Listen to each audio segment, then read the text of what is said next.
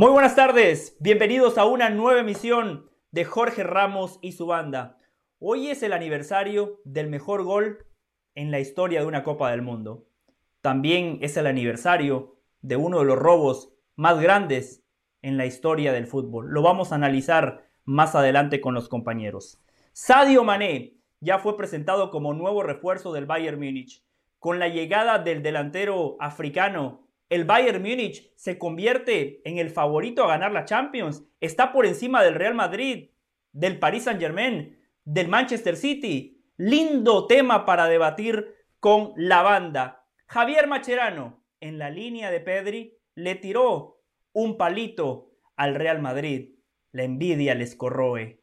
Se nota que están calientitos porque ven al equipo de enfrente seguir llenando su vitrina de trofeos. John de Luisa tiene muy clara la hoja de ruta. El presidente de la Federación Mexicana de Fútbol sabe lo que México tiene que hacer para dar ese paso hacia adelante en el contexto del fútbol internacional. ¿Quién es Christophe Galtier? Carolina de las Alas nos ha preparado un análisis de lo que podemos esperar del nuevo entrenador del Paris Saint-Germain. Moisés Llorens desde Barcelona. Jesús Bernal desde Guadalajara. Dionisio Estrada desde Ciudad de México, pero arrancamos el programa de hoy con línea de tres, con Carolina de las Salas, con Richard Méndez y con José del Valle. Carolina, espero que haya descansado de nosotros eh, si Dionisio no llegó a tiempo, Caro, es porque ayer Richard lo puso contra la pared. Ayer Richard le dio un repaso a Dionisio Estrada y por eso a Dionisio no le alcanza para estar las tres horas. Pero bueno, por lo menos le va a alcanzar para dos. Qué placer compartir con ustedes y la verdad que afortunados que somos de hacer lo que tanto nos gusta, lo que tanto nos apasiona, hablar de fútbol. Y particularmente soy muy afortunado de tenerlos a ustedes como compañeros y en eso también incluyo al gran equipo de la producción. Caro, qué alegría verla, ¿cómo le va? José, Richard, ¿qué tal? Un saludo. Mira, antes decíamos, eh, el futuro ya está aquí, el futuro ya viene, ¿no? Ya el futuro llegó. Ya cada vez eh, son más concurrentes los, los, programas de Jorge Ramos y su banda, donde está José del Valle, donde eh, estoy yo, por supuesto Richard acompañándonos, así que ya, que la gente se acostumbre porque el futuro ya está aquí. Y por cierto, es así, punto, ya también está disponible en el podcast, hablamos ahí del tema del PSG, hablamos ahí del tema del América, por cierto, tengo mucho que comentar hoy con Dionisio porque me llamó mucho la atención revisando la página de ESPN Deportes que decía algo así como que no crea el América que tiene a Benzema. Eh, porque llega el Cabecita Rodríguez. No entiendo, no, no, entiendo. A ver, todo el mundo sabe que el Cabecita Rodríguez no es eh, Benzema, pero sí entendemos que ha sido un gran refuerzo. De eso vamos a hablar hoy, eh, Richard y José, porque aparte va a ser un programa para analizar. Normalmente lo que pasa es que tenemos los partidos encima y como que no nos damos cuenta o no, o no tenemos más bien el tiempo para hablar de los pequeños detalles. Hoy va a ser un día para el análisis, para hablar de esos detalles, para hablar de las estructuras de los equipos y las decisiones. Así que se vienen tres horas de buen fútbol. Claro, recuerde, el objetivo es que es así, punto, esté en puestos de Champions. Tenemos que ayudar a Hernán Pereira. Necesitamos más participaciones para ello. Para, para que se meta en esas posiciones de privilegio. Eh, caro, el futuro llegó, pero no fue fácil. Porque Richard Méndez, un futbolista caro, pero se lo ha ganado en la cancha. Un gran profesional, pero lo mejor de todo, un gran compañero, un gran ser humano que ayer, por cierto, Richard, qué paseo, qué golpes que le pegó a Dionisio. ¿eh? ¿Cómo le va, Richard? Qué placer compartir con usted. Un gusto, como siempre, José Caro, de estar en la banda. Lindas palabras, tanto las tuyas como las de Caro. Eh, pues sí, a, a, veces hay que, hay que sacar a pasear a la gente, ¿no? Y nos tocó ayer con, con Dionisio. Dionisio se quedó en el pasado. En el pasado se quedó mi padre también, que es paz descanse, cuando insistía en que el mejor jugador de todos los tiempos había sido don Alfredo Di Stéfano. No tuve la oportunidad de ver a don Alfredo Di Stéfano pero sí vi a Maradona, vi un muy poquitito de Pelé, vi a Cristiano Ronaldo, vi a Messi, pude ver a, Platini, bueno, tuve la oportunidad de ver otros tantos que quizá para la gente de otra época se quedaron en el pasado. Bueno, eso es lo que yo veía de ayer de Dionisio, se quedó en el pasado y no mira hacia el presente ni tampoco mira hacia el futuro. Quizá por eso se, se prefirió ahorrarse estas dos horitas o esta primera horita y bueno, dejarla en el pasado a ver si así podía tirar un poquitico hacia adelante. El gusto de estarles acompañando y siempre, por supuesto, agradeciendo la bendición que tenemos de hacer lo que nos gusta y ojo, que nos paguen por esto. ¿eh? Sí, sí, sí. Aunque nos podrían, pagar, nos podrían pagar un poquito más, Richard, la verdad que hacemos un gran trabajo. ¿eh? Tranquilo, vamos a, vamos a negociar, Richard. Ya eh, el equipo de producción está negociando por nosotros. Por cierto, más adelante con Caro tenemos una noticia de sirenas que no sé, Caro, si la vamos a dar hoy, mañana o con el correr de los días. Pero una, sirena nunca se guarda. Apréndase eso. Ah, perfecto. Una sirena nunca se guarda.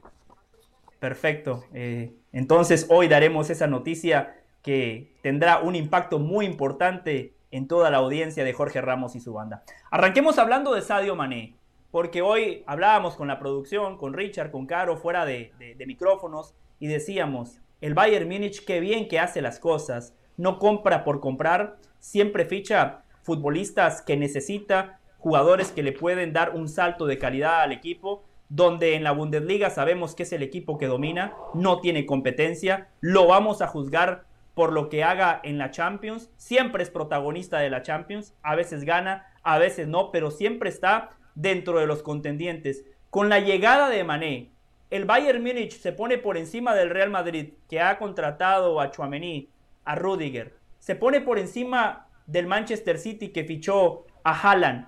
Se pone por encima del Paris Saint-Germain, que ya tiene una plantilla con muchísimo talento. ¿Dónde posicionamos al Bayern Múnich hoy con la llegada de Mané? Yo creo que en el segundo escalón, José. Yo todavía no lo voy a poner al, punto del Manchester City, que no se nos olvide cómo el Bayern Múnich termina cayendo en la Champions League de manos de, eh, el Sevilla, perdón, del Villarreal, del Villarreal. Eh, me parece que este es un equipo que es verdad que tiene un buen portero como Neuer, que tiene un buen eh, entrenador como, como Nagelsmann, pero me parece que es un equipo que todavía le falta poder hay que ver cómo se logra recuperar de la salida de un hombre como Lewandowski, porque es verdad que ha llegado Sadio Mané, pero Sadio Mané tampoco es ese delantero garantía de tres goles a veces por partido como te lo daba Lewandowski. Lewandowski conocía de memoria este equipo, un equipo que tuvo que retrasar, por ejemplo, a Müller, que es verdad que tiene a Sané por el lado derecho, pero luego, por ejemplo, en aquel partido yo, yo eh, revisaba un poco la alineación del equipo de Nagelsmann y tenía Musiala, que al final termina entrando Nabri. Eh, es verdad que tiene jugadores importantes como el mismo Kimmich, eh, pero uno siempre se queda con el Bayern Múnich con esa sensación de que es un equipo que le falta un poco más. Yo recuerdo el Bayern Múnich de, de Henke, yo recuerdo el Bayern de Múnich donde estaba Ribery, donde estaba un Arjen Robben y era un equipo poderoso, explosivo, que llegaba al gol siempre,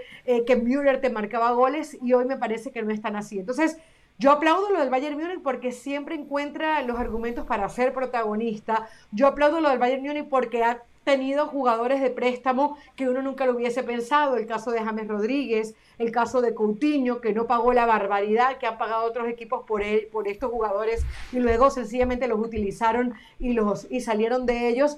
Y yo aplaudo que, por ejemplo, pueda tener un Sadio, eh, eh, sí, a un, a un Mané en un momento que él necesitaba salir del Liverpool. Eh, ustedes recordarán cuando planteábamos aquí el problema que tenía Klopp y que de alguna manera se había escondido por mucho tiempo y eran los roces entre Salah y Mané que habían tardado más bien en explotar. Dicen que tenían una riña, que Mané no aceptaba que a Salah le hubiesen subido tanto el sueldo cuando se convirtió en el goleador del equipo y pidió que lo adelantaran. Klopp mantuvo eh, tapando estos, estos huequitos y, haciendo que la información no saliera a la prensa de manera explosiva, pero los encuentros en la Copa Africana entre Mané y el mismo Salah habían hecho que esta situación fuera insostenible. Bueno, el Bayern Múnich, aprovechando el conocimiento que tenía, se lleva un jugador por treinta y pico de millones y a mí me parece una contratación fabulosa para ser protagonista, para estar en un segundo escalón por encima de un Manchester City y un Liverpool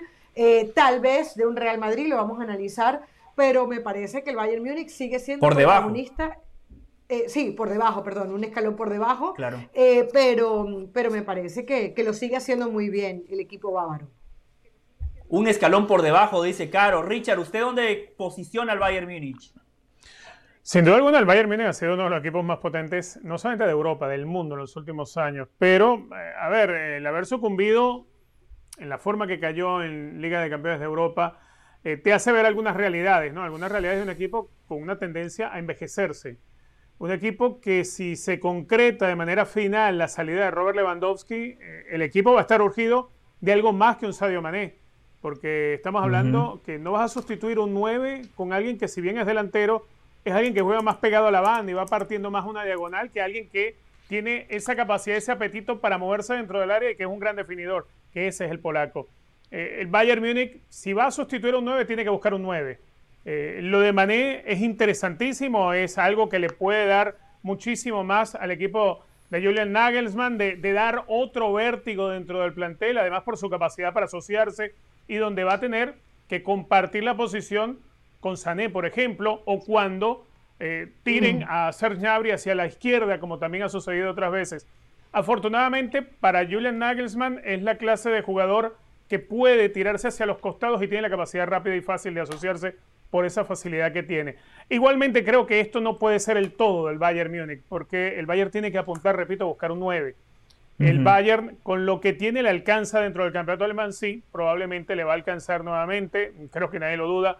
¿Le va a alcanzar para pelear y llegar lejos en la Liga de Campeones de Europa? Seguramente sí, seguramente sí, porque nadie puede poner en duda la capacidad que tiene el club bávaro eh, más cuando tienen jugadores como Leon Goretzka, como Joshua Kimmich, jugadores con tanta capacidad para, para, para las posiciones mixtas. El mismo caso de Thomas Müller. Eh, Thomas Müller comenzó mm, viniendo de la juvenil del Bayern siendo un 9 y cuando lo suben al primer equipo era un 9. Hoy en día Thomas Müller te juega de extremo por derecha, te juega de media punta y te juega de extremo por izquierda. Es un jugador que tiene todas esas capacidades. Bueno, así juega el Bayern. Así es la versión del club bávaro desde hace, no sé, 10, 15 años en tratar de encontrar jugadores que sean polifuncionales. Ese es el perfil que tiene hoy en día Sadio Mané. Eh, creo que es alguien del que se puede sacar muchísimo provecho para el equipo alemán. Ahora, el equipo sigue, sigue sin estar completo.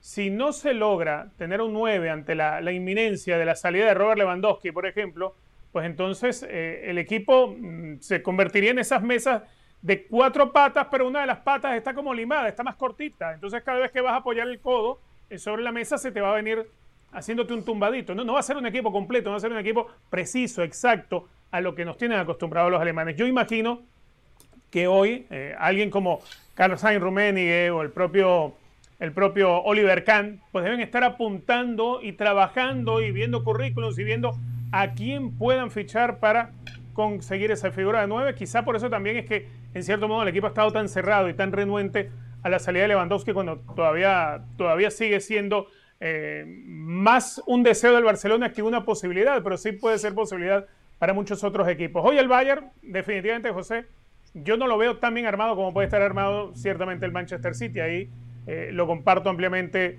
con Caro. Tampoco lo veo tan armado como el Liverpool, porque si bien el Liverpool eh, tiene una propuesta diferente y se juega algo distinto, hoy en día el Liverpool no depende de un 9 el Bayern Múnich, buena parte de lo que ha logrado en los últimos años, lo ha hecho dentro de esa dinámica de un equipo de muchísimas posiciones alternas, pero dependiendo y mucho de un 9, pero de alguien en especial, de alguien como Robert Lewandowski. Necesita algo, algo diferente, necesita otro delantero, necesita un verdadero 9 para sustituir al 9 que se le va a ir. Y si no, pues tratar de jugar de una manera distinta. No le va a aguantar mucho más a Julian Nagelsmann ese 4-2-3-1, donde tenías a esa figura de Lewandowski metido en el área y, era el hombre letal.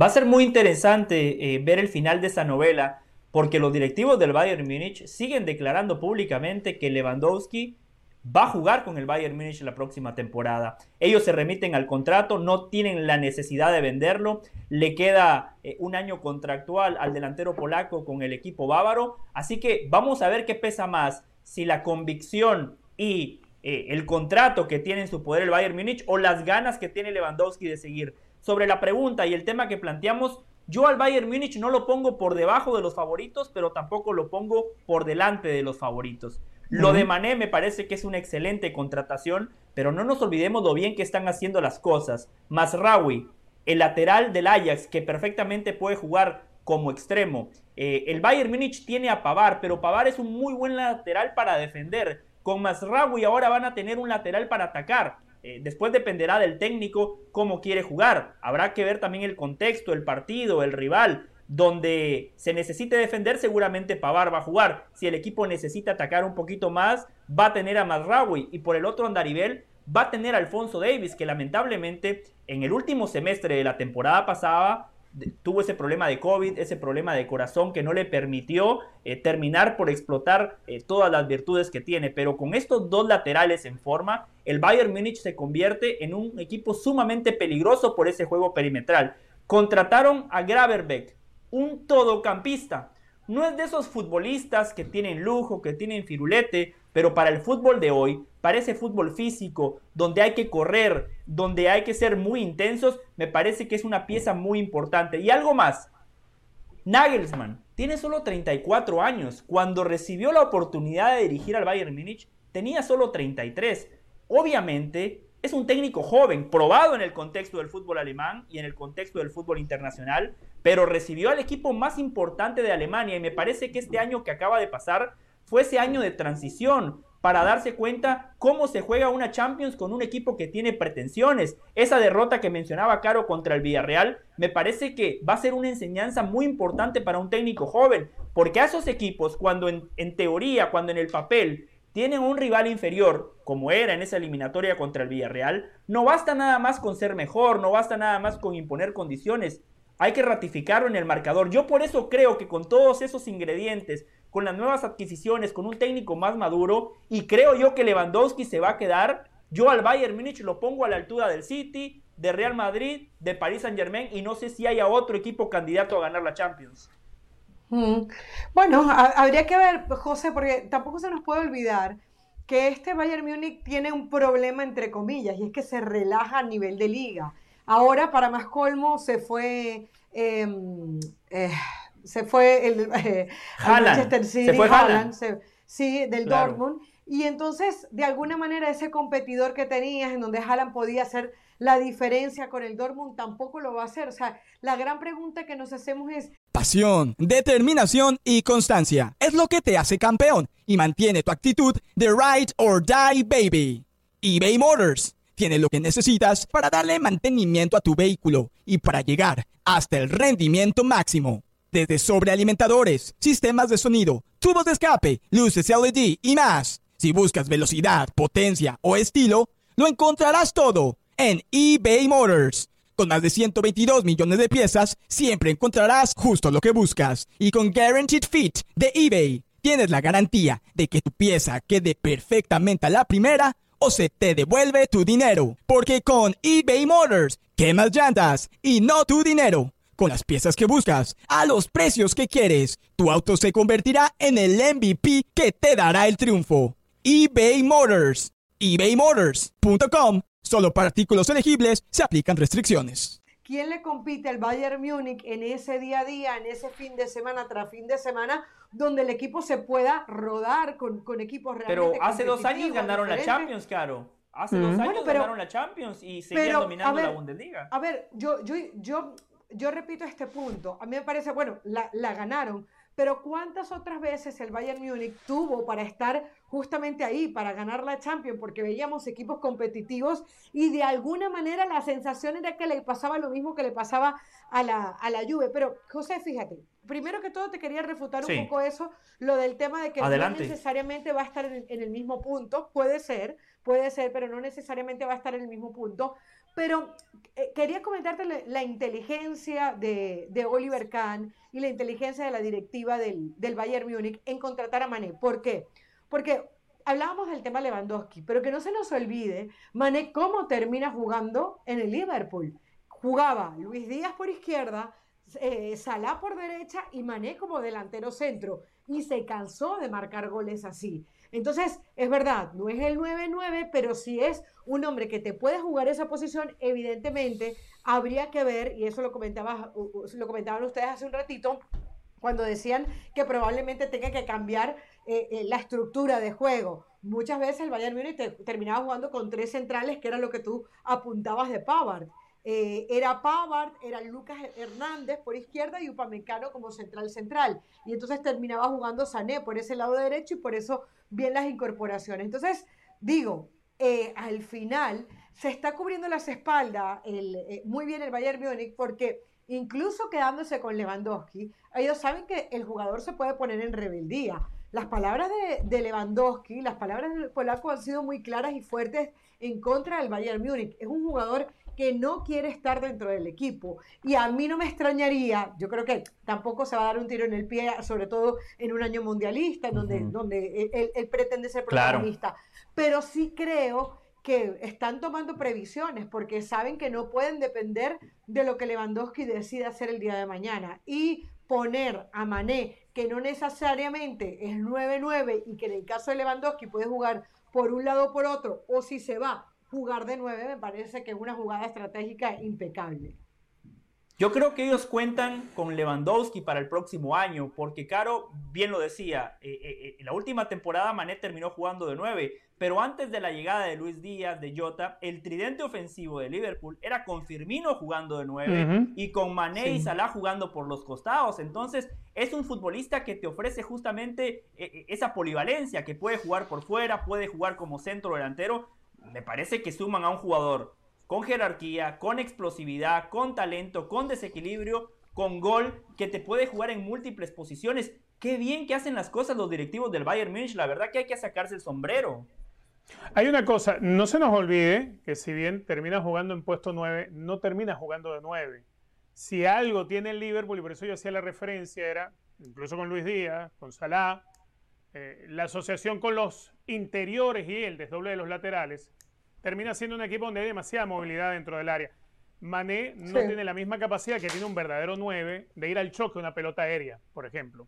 Esos son el tipo de deficiencias que él no puede hacer. Pero sí es alguien que te puede definir muy bien en el área con cualquiera de las dos piernas, que es alguien muy rápido para atacar el espacio o para marcarle la línea del pase al compañero.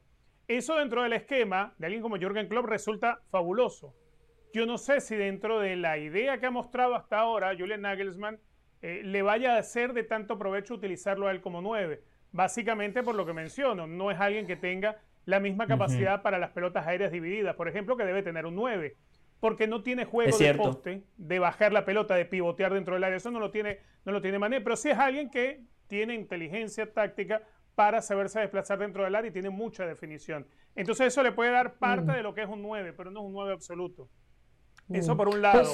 Ahora, ah, algo, algo, algo que, que, que de pronto mantiene al Bayern con la esperanza de, bueno, si no se va, no se va Lewandowski, ahí sí terminamos de armar un equipo completo. Y creo yo que la intención de Mané es hacer el equipo mucho más fuerte por el extremo de la izquierda, donde yo lo sigo viendo débil con la presencia de, de, Sané. A mí, para mí Sané, al igual, al igual que sucede por la derecha con Serge Gnabry, para mí no hay eh, esa capacidad de un equipo que te amedrente al rival. Eh, no es lo mismo ver a Sadio Mané que te parta desde la banda izquierda, hacerte una diagonal contra un lateral. Lo que te puede intimidar Mané con la pelota en los pies a ese lateral, que es lo que te puede hacer Sané. O lo que te puede hacer Alfonso Davis, que muchas veces lo utilizaron de extremo, por izquierda. Porque precisamente era una de esas patas que cojeaba la mesa del Bayern. Entonces esa es una de las dificultades que yo veo por ese lado. Hoy en día Lewandowski no tiene cláusula. Y es una de las que ha sido complicaciones para el que ha querido fichar a Robert Lewandowski. Porque no puedes llegar y depositarle al club el costo. y se suma algo más, Richard. El Bayern Munich no tiene necesidad de plata. Exacto, exacto. Eso aparte de todo. No, no, no depende del dinero que le vaya a ganar. Pero si existiera una cláusula de recesión por Lewandowski y el jugador se quisiera ir, y cualquier equipo, no digo el Barcelona, porque Barcelona no la va a pagar porque no lo tiene, lo pagaría cualquier equipo y liberaría a Lewandowski. Eso no puede suceder porque no tiene cláusula de recesión. Eso es una de las cosas que aferra al Bayern Múnich a la figura de Lewandowski y obliga a negociar con el club. Lo obliga tanto al jugador como al que venga a negociar con el club. Entonces ya ahí sí podría el equipo dar alguna concesión. Incluso lo decía en el día de ayer Florentino Pérez, decía, nosotros hemos intentado fichar muchas veces a Lewandowski y no se pudo, precisamente porque no hay cláusula de recesión. Eso, ¿Saben qué? si le sumamos que eh, perdón, Carito, ya termino. Si le sumamos que Barcelona no tiene la plata para negociar con el Bayern y que el Bayern le diga, bueno, mira, dame 50 millones y te lo libero, más lo que tengas que arreglar con el de sueldo, esa plata no la puede, no la puede gastar de esa manera el Barcelona, porque las palancas, y aquí lo explicó muy bien Moisés, alcanzan para deudas, para llegar a acuerdos con los jugadores que tienes que indemnizar para darle salida. Es decir, la salida de Lewandowski se puede dar, sí, pero tiene que negociarle a alguien que tenga dinero y que no dependa de la situación de pagar una cláusula de recesión, sino de sentarse con el Bayern y convencerlos y pagarles lo que ellos le pidan. Mm. Eh, ah, yo quería agregar algo sobre eso, José. Yo creo que el Bayern Múnich sí. va a salir de Lewandowski, pero muy probablemente no va a ser el Barcelona, porque de hecho en las palabras de los directivos del Bayern Múnich lo que expresaban decía, no, no podemos salir de un jugador que tiene contrato y negociar con un equipo que no tiene dinero para hacerlo, ¿no? Entonces, te, te, está abriendo, te está dejando una puerta abierta, porque, a ver, si es lo del contrato, hubiese dicho eso, pero, pero si, si, hubiese un equipo con dinero para negociar, yo creo que el Bayern Múnich estaría dispuesto a hacerlo, porque uno, no te conviene tener a un jugador que no va a estar cómodo. Y punto número dos, eh, al final, si se te va a terminar yendo gratis, prefieres sacar dinero. Y los alemanes han demostrado, en este caso el Bayern Múnich, eh, eh, nos han demostrado que tienen ese amor y ese valor por el dinero, como lo tiene cualquier equipo terrenal y lo van a querer, eh, y lo van a querer vender, sobre todo ahora con la llegada de Mané.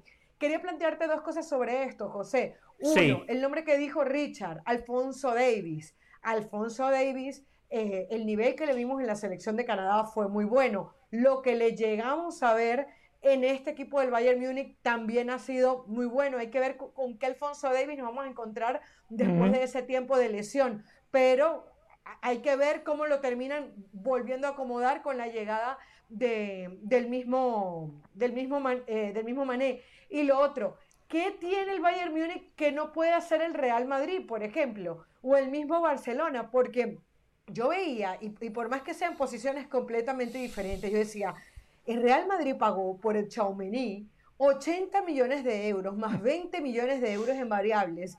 Y luego ves que llega Mané, un hombre confirmado y reconfirmado en la Premier League, con el Liverpool, con un equipo protagonista, con su selección, por menos de 40 millones de euros, y dices, por más que tú sepas que le suben los precios al Madrid, este Bayern Múnich hace las cosas muy bien. Me hiciste recordar algo. Disculpa que te interrumpa, o sea, me hicieron recordar algo. Adelante. Hubo una situación parecida a la de Lewandowski hace ya varios años, creo que por allí por el 2008, 2009 con el Real Madrid también de Florentino y con aquel apetito de armar jugadores, de, armar equipos en base a jugadores de otros equipos. ¿Se acuerdan la insistencia del Real Madrid en fichar a Fran Riveri? Y la situación era similar, le quedaba un año de contrato y no había cláusula de recesión y el Bayern se negó. Y por muchas ganas que tenía Riveri de irse al Real Madrid, terminó jugando en el Bayern siempre. Sí. Mm. Ahora, eh, Caro de las Alas nada más cuenta las buenas. Porque claro, al Madrid le contamos, oh, lo que paga por esos grandes fichajes. Bueno, ¿Cuánto se gastó el Bayern Múnich en sus dos laterales? En pagar 30 millones de euros. Usted dice, perfecto. Lo mismo que pagó el Real Madrid por Cuentrao en su momento, ¿no? Sí. Pagaron 80 millones de euros por Lucas Hernández, claro, 80 millones de euros por un lateral que no es Marcelo, no es Roberto Carlos, no es Dani Alves, no es Cafú. Lucas Hernández, un muy buen lateral que te puede jugar como central, un juego aéreo impecable, pero claro, el Bayern Múnich también gasta. La diferencia para mí es que gasta en posiciones puntuales. Ellos dicen, ¿qué necesito? Necesito a Caro de las Alas. ¿Cuánto vale? No importa. A mí me gusta Caro de las Alas. Hay otros equipos como el Real Madrid que sí, tienen un jugador muy bueno en esa posición, tienen a Caro de las Alas y no importa, yo también quiero a Richard. Esa es la diferencia entre el Bayern Múnich y muchos equipos del fútbol europeo. José, tú eres muy inteligente, volteaste la tortilla, porque lo llevaste a lo que gasta. Gracias, Caro. A lo que, a lo que gasta el Bayern Múnich eh, en otros jugadores, pero yo, mi, mi, planteamiento fue al revés. Mi planteamiento es cómo llegó a tu equipo un jugador por menos de 40 millones de euros y los otros no pudieron competir. O sea, ¿qué pasó? ¿En qué momento el Bayern Múnich se quedó con esa negociación y eh, los equipos que, que están urgidos de... A ver, Mané, esa posición por el lado derecho, era en parte la que iba a terminar eh, eh, agarrando Mbappé. No hubiese sido mediático para el Real Madrid, más allá que Mané no sea Mbappé, no hubiese sido mediático para el Real Madrid decir, no traje a Mbappé, pero traje a Mané. O sea, a, mí, me parecería muy interesante, más que Choumeny por prácticamente el doble del precio. Claro, lo que pasa es que es una posición distinta. Si hablamos de precio, usted tiene razón, pero a ver, Mané en el Real Madrid de 9 no va a jugar. Ahí está Karim Benzema. Entonces, Ni de extremo que si jugar quiere por tampoco. fuera. Por izquierda, Vinicius, nos guste o no, hoy por hoy es titular indiscutido, dio un paso hacia adelante Sí. la temporada pasada, segundo goleador del equipo, máximo. Y Hazard también te puede Fue jugar el por complemento perfecto, el complemento perfecto de, de Benzema. Por derecha usted va a tener a Rodrigo, a Asensio, que hoy por hoy todavía sigue en la plantilla, entonces por lo menos el Real Madrid no está haciendo las locuras que antes hacía. Porque eh, el Real Madrid de antes hubiese dicho, ah, perfecto, Mané, 35 millones de euros, parece barato para el tipo de futbolista que es. Lo ficho cuando en esa posición tienen a dos jugadores muy buenos, jóvenes, y encima habrá que ver, habrá que ver qué pasa con Eden Hazard. Sumamos opiniones, sumamos calidad a este programa de Jorge Ramos y su banda, ya lo ven ahí. Moisés Llorens desde Barcelona, tanto tiempo, Moisés, ¿cómo le va? Qué alegría verlo, qué alegría saludarlo. Uy, la bandera de la paz ha salido. No. Muy bien. El barrio, mi barrio, la camiseta de mi barrio, el Poble Sec. Qué bien. qué Muy bien. Sí, sí, Muy sí. bien, Moisés. Para saber, para saber a dónde queremos ir, hay que tener bien presente de dónde venimos. Lo felicito. Moisés Llorens. Ni más ni menos. Déjame que te diga una cosa. Yo estoy muy de acuerdo. con- Yo entiendo muy bien lo que quiere decir Carolina. Lo entiendo perfectamente. Es decir, la operación que ha hecho el Bayern de Múnich es estelar. Porque es un futbolista que en cualquier otro momento le hubiesen pedido muchísimos millones de euros a cualquier equipo. El Bayern de Múnich quiere, quiere un atacante. El, el futbolista quiere salir del Liverpool. Los dos clubes en silencio, porque eh, prácticamente ha sido una operación, yo creo que es una de las operaciones del verano, y prácticamente ha sido Claro. una operación clandestina. Es decir, hasta que ayer vimos a Sadio Mané por primera vez en Múnich, todo eran especulaciones, todo eran rumores. Pero ya lo vimos hace dos días en Múnich, ayer ya con la camiseta del Bayern. Chao, adiós, muy buenas. El jugador a Mallorca a descansar hasta que empiece la pretemporada del Bayern. Yo te- tengo la impresión de que el Bayern es un club muy serio, de que el Liverpool evidentemente ha entendido que Sadio Mané había cerrado su etapa en, en Anfield después de seis temporadas. Y, y yo creo que es una operación, te digo, de las más importantes del verano, que se ha hecho en un abrir y cerrar, en un abrir y cerrar de ojos, sin apenas hacer ruido mediático. Y el, el Bayern de Múnich se ha reforzado de una manera excelente con un atacante, eh, Claro. un asesino silencioso. O sea, básicamente lo que no ha hecho el Barcelona. Porque el Sí, Barça, ruido mediático, no, Lewandowski, no. queremos al polaco, no, No, tienen correcto. plata. Sí, bueno, o lo que ha hecho el Madrid con Mbappé, ¿no? Que llevaba más de un año dando la batalla con Mbappé y al final también mucho ruido mediático y al final Mbappé va a jugar en París. Es decir, ahí también podría poner un ejemplo. Es cierto, pero, pero queremos hablar del Barça, Moisés, porque no hay otro periodista en el mundo que maneje toda la información que usted maneja del Fútbol Club Barcelona. Bueno, yo intento manejar lo que intento manejar y en ese sentido es verdad que el Barça está, está en un momento muy delicado, eh, José, porque eh, eh, la famosa expresión tic-tac, tic-tac, que todo el mundo enfoca o Mm. focaliza en, en la figura de Mbappé, ¿no? De hace un año, cuando si venía, no venía, y luego este, estas últimas semanas, el tic-tac, tic-tac se ha trasladado a Barcelona, porque la Junta de Joan Laporta se está metiendo en un serio problema. Se están cerrando los balances económicos y como sigan hasta ahora que son negativos, van a tener que avalar, es decir, pueden tener, pueden generar un problema muy importante, van a tener que avalar las pérdidas. De ahí la urgencia por activar las famosas palancas, que todo el mundo que dice que sí, que se van a activar, que sí, que van a entrar millones, pero como el día 30 de junio la caja fuerte siga tan seca como ahora, la aporte y su junta pueden tener graves problemas. ¿eh? Ahora, eh, Moisés, bajo ese escenario que usted nos presenta, ese contexto delicado, ¿cuáles realmente pueden ser los hombres que van a, re- eh, a reforzar al Barça para la próxima temporada? A ver, el, el plan A está todo explicado y todo dicho. Es decir, Lewandowski, Koundé, veremos si Rafinha y luego Marcos Alonso y Azpilicueta. Ese es el plan A.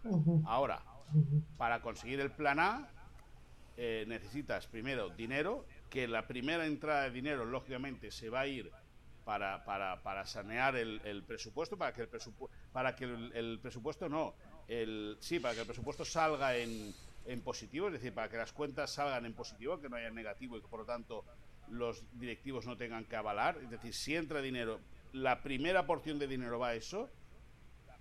Y la segunda tiene que ir dirigida a en parte porque todo el montante económico no va a ir a reforzar el equipo, pero en parte tiene que ir a eso, a reforzar el equipo. El Barça está trabajando, eh, José. El Barça está haciendo el, el trabajo. No lo dudo. eh, eh, está haciendo trabajo para reforzar el equipo. Y, y, y Koundé está ahí, Lewandowski está ahí, y Rafinha está ahí, y, y Azpilicueta y Marcos. Es decir, los cinco personajes están controlados. Ahora, vamos a ver qué paciencia tienen todos para esperar a ver en qué momento el Barça se puede activar. De verdad, qué paciencia tienen si esperar al Barça o bien buscarse la vida por otro lado. Y ese es un Sí. handicap que la gente no está, no está, no está Mm. hablando, no está valorando. Hoy, Oliver Kahn, eh, eh, mientras presentaban a Sadio Mané, ha dicho que que Lewandowski va a esperar hasta el dos- va, va a aguantar hasta el 2023 en el Bayern, que lógicamente es el papel que tiene que hacer el Bayern de Múnich de ponerse duro. Claro. Pero, pero la situación es, es complicada en el sentido de ¿y Lewandowski va a esperar al Barça o no va a esperar al Barça? Porque el Chelsea se ha deshecho de Lukaku. Y el. Chelsea busca un delantero Claro. y no hay mejor delantero Claro. explicado que Lewandowski. ¿Qué va a Buen hacer- punto. eh, ¿Qué va a hacer Lewandowski? ¿Esperar al Barça o si le viene una propuesta al Chelsea, irse al Chelsea? Claro, Moisés, Richard. y, Sí, Moisés, y- quería pre- esa... Dale, Richard. A ver, adelante, Caro, adelante, adelante. No, no, dale, que ya, la- ya tenías la pregunta. Dale.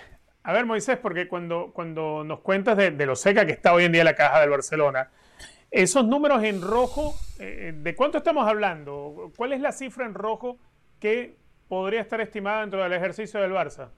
Bueno, eh, no se sabe. No se sabe porque, porque tienen que ver. eh, eh, se tiene que acabar de ver los últimos balances. Es decir, piensa que, que la situación era muy mala por el tema de, las pérdidas derivadas por el COVID, más allá de la mala gestión que hizo Bartomeu en sus últimos años. Pero claro, ahora ya, eh, Richard, hay actividad, es decir, hay turismo, el, el Camp Nou ha tenido buenas entradas, se venden camisetas, la camiseta del año que viene, la primera que ya se ha presentado y se ha puesto a la venta, se está vendiendo muy bien, es decir, pero sea lo que sea, eh, Richard, aunque haya un céntimo, aunque haya un céntimo de pérdida, ya es un lío para, para, para la, Claro. para la actual directiva. No, no podemos especular con cuánto puede ser, porque luego a última hora haces un intercambio de un jugador por otro, un futbolista lo valoras por tantos millones, como hicieron con. Neto o Zilesen, que uno vino del Valencia. El Barça tenía que cerrar el presupuesto, le faltaban, me lo invento, 75 millones y el Valencia tenía que cerrar eh, el suyo y le faltaban 65. Bueno, pues Neto fue valorado en, se- en 60, eh, en 75 millones y Zilesen en 65 para que cuajaran la operación en los dos clubes, para que les viniese bien. Eh, la cantidad yo no la sé, no la sé, pero sí que te digo que están esperando mucho dinero para poder solventar o para no eh, incrementar los problemas que ya tiene el Barça. Mm. Eh, Moisés, yo te quería preguntar, ¿cómo había caído en Barcelona el hombre del morbo del momento, que es Piqué? Porque, porque se han escuchado tantas cosas de Piqué, evidentemente por, su relación matrimonial, etcétera, que a veces como que perdemos el foco real de cuál es el momento futbolístico de él. De- desde Xavi hubo una conversación, ¿cómo, ¿cómo ha sido un poco ese tema? Bueno, eh, eh, Xavi y Piqué es verdad que hace eh, tres semanas tuvieron un contacto en el cual eh, Xavi Hernández le dijo a Gerard Piqué que contaba con él, pero con un rol diferente, que creía que podía ser un jugador importante, pero no participando en todos los partidos. Sí que le pedía que se centrase más en lo que era el fútbol. Eh, Piqué está a punto de cumplir 35 años, es de la generación del 87, junto con Cesc Fábregas y Lionel Messi. Creo que, por cierto, mañana, mañana o pasado es el cumpleaños de Messi, cumple 35 años ya. Eh, Al este 24 de junio, es verdad. Sí, Eh, 24 Gerard junio. Los va a hacer, eh, creo que, si no los ha hecho, los tiene que hacer también en breve.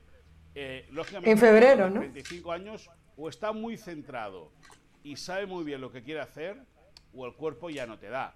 A eso, Carolina, hay que añadir que eh, Gerard Piqué tiene, eh, tiene molestias en la pierna derecha. Y es una molestia que no le acaba, no la acaba de solventar.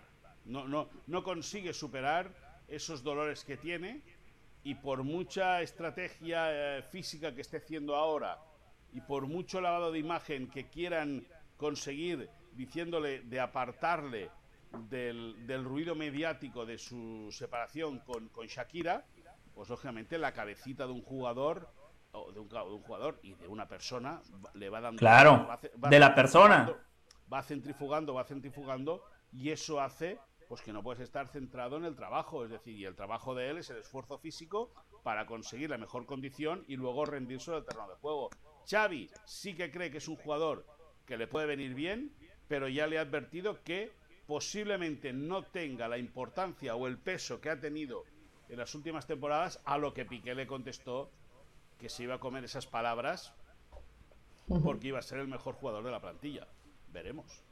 Me parece que esa es la respuesta ideal de cualquier futbolista, esa es la respuesta que cualquier entrenador quisiera escuchar, ¿no? O sea, a ver, perfecto, no me vas a garantizar nada, pero ese lugar yo me lo voy a ganar en la cancha. Me Correcto. parece una fantástica respuesta de Piqué. Ahora lo tendrá que ratificar eh, en la cancha, en los entrenamientos, en los partidos y con esa actitud que le pide Xavi. Moisés, siempre hablamos del dinero que podría llegar por patrocinadores, pero nunca hablamos por la venta de futbolistas. Usted en reiteradas ocasiones nos ha dicho que ese es uno de los principales objetivos de esta junta directiva, disminuir la masa salarial. Luke de Jong, Frankie de Jong, Brightway, cuéntenos cómo van esos trabajos que está realizando la directiva encabezada por John Laporta, que trabajan en refuerzos, pero también en la salida de futbolistas con los cuales Xavi Hernández no cuenta.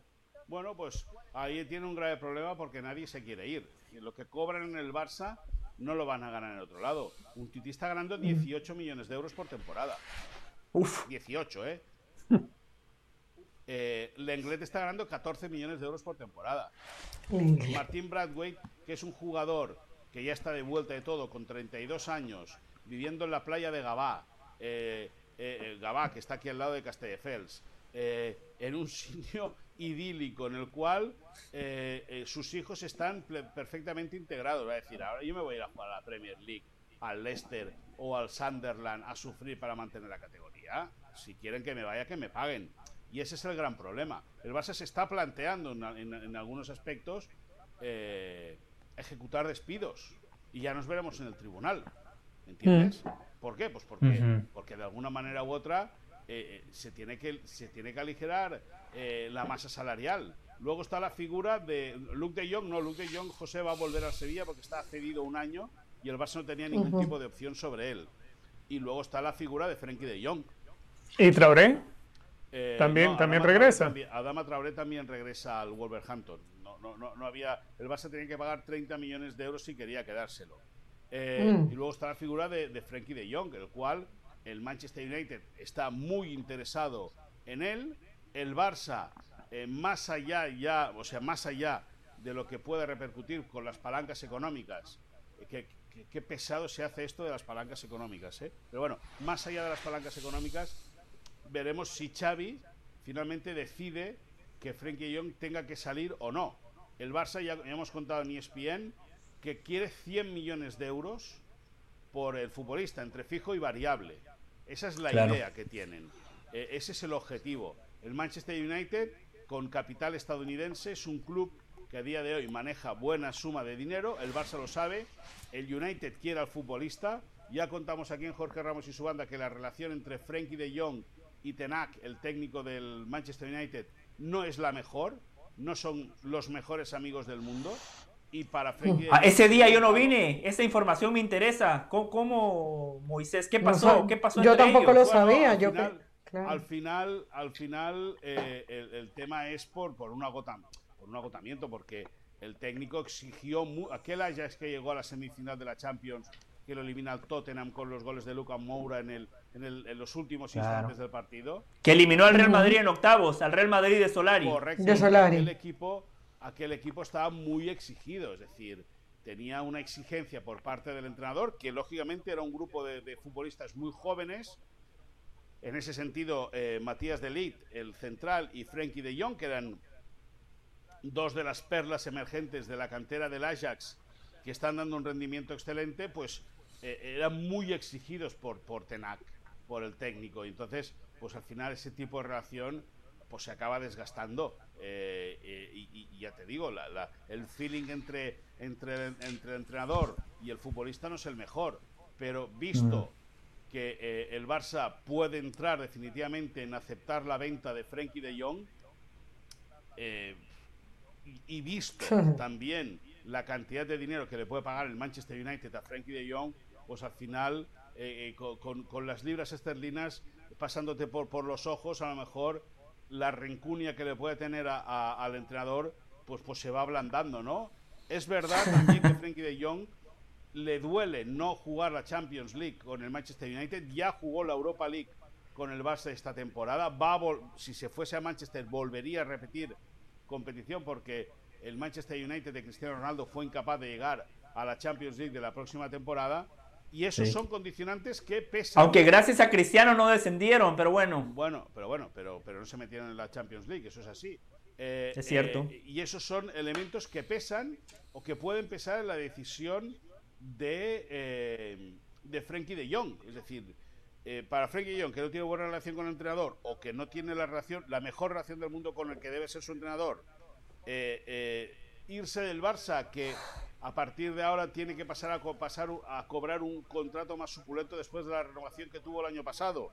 Y el no jugar la máxima competición europea, pues eso lógicamente no suma al deseo de Frenkie de Jong de querer irse del Barça, pero esto es lo que es, esto es fútbol, esto es un negocio.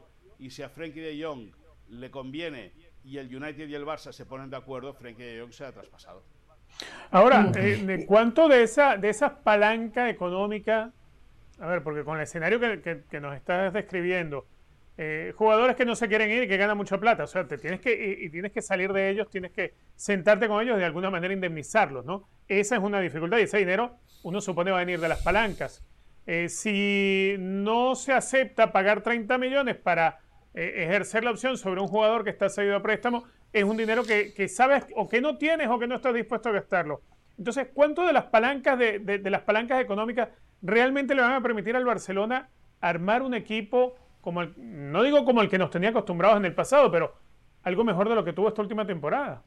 Bueno, eh, eh, Richard, el vicepresidente Eduardo Romeo lo dijo la semana pasada, el Barça necesita 500 millones de euros para, para vivir con tranquilidad.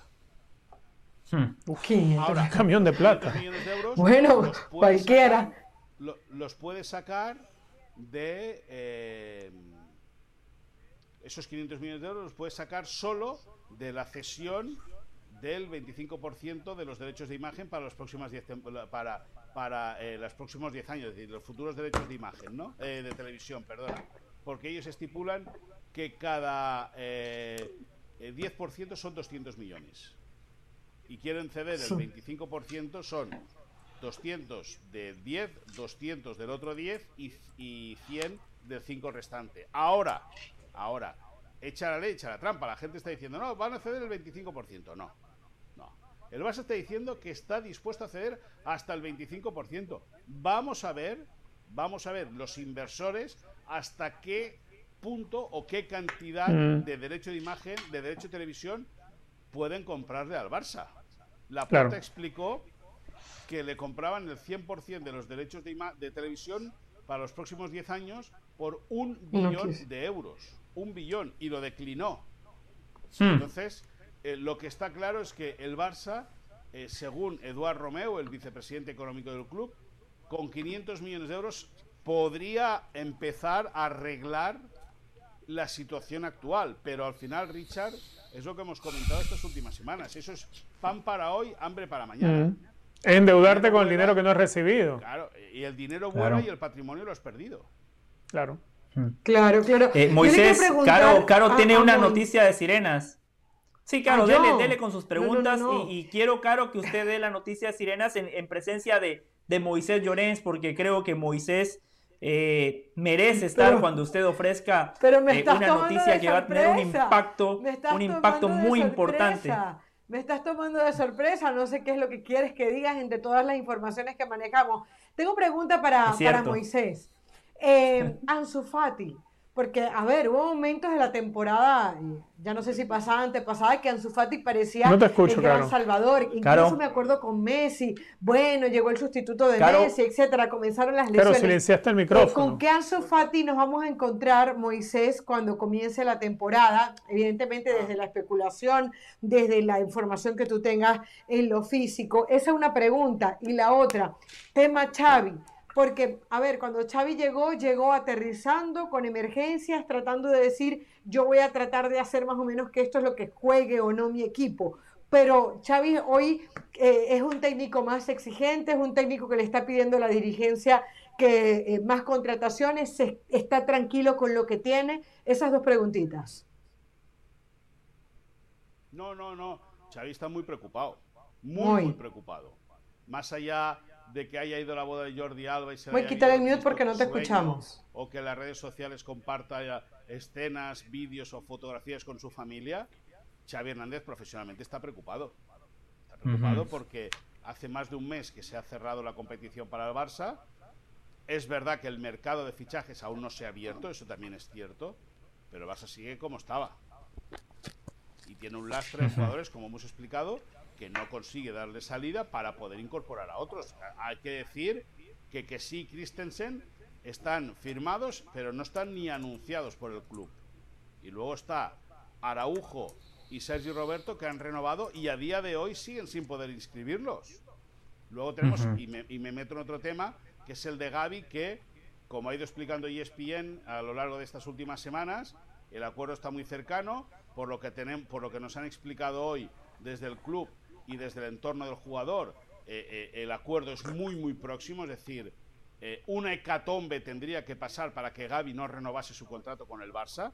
Eh, Iván de la Peña esta, este mediodía nos decía que estaba muy tranquilo, que estaba muy calmado. Desde el club esta tarde nos decían también que están satisfechos de cómo está evolucionando todo. Iván de la Peña, que es un tipo, era un tipo muy perfeccionista sobre el terreno de juego, es muy exigente. Yo creo que eso le hace muy bien ante sus clientes porque no deja pasar ni un mínimo detalle, lo quiere tener todo muy bien atado.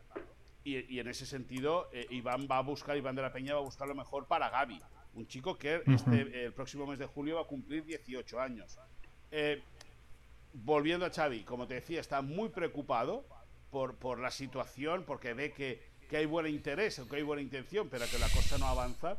Y luego lo de Ansu Fati es eh, un- una incógnita, es decir, ha estado eh, tres semanas con la selección española para eh, en la concentración de la Nations League, no ha jugado ni un minuto, sí que se le ha visto eh, tranquilo, ruiseño, eh, por lo que pudimos hablar en los viajes que hicimos con la selección española, eh, el entorno del- de, de- de Luis Enrique y el propio Luis Enrique estaban muy tranquilos de cómo estaba practicando el jugador en, su día a día. Lógicamente, si hubiese tenido cualquier tipo de molestia, eh, Ansu Fati habría abandonado la concentración, la ha mantenido, la ha seguido. Lo que quiere Luis Enrique, o lo que ha pretendido Luis Enrique es que haga grupo, que haga piña, porque va a ser un jugador, si tiene salud, Ansu Fati va a ser muy importante para España en el, Mundial de, de Qatar.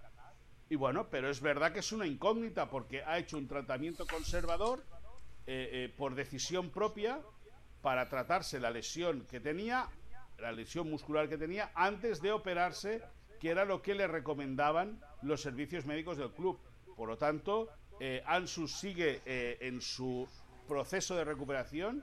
Sabemos que tiene una pauta de trabajo exigente para cada día de sus vacaciones y él la está cumpliendo, lógicamente. Ahora, cuando se calce los botines y empiece a jugar al fútbol, veremos cómo le responde la musculatura. Moisés, eh, su opinión es muy valiosa, pero también valoramos eh, su punto de vista, su análisis. Pero eh, el tema de ahora lo vamos a arrancar con Richard. Gracias por toda la información, Moisés. Ahora es momento de entrar al barro. Vamos al barro. Richard, ¿qué prefiere usted, Richard?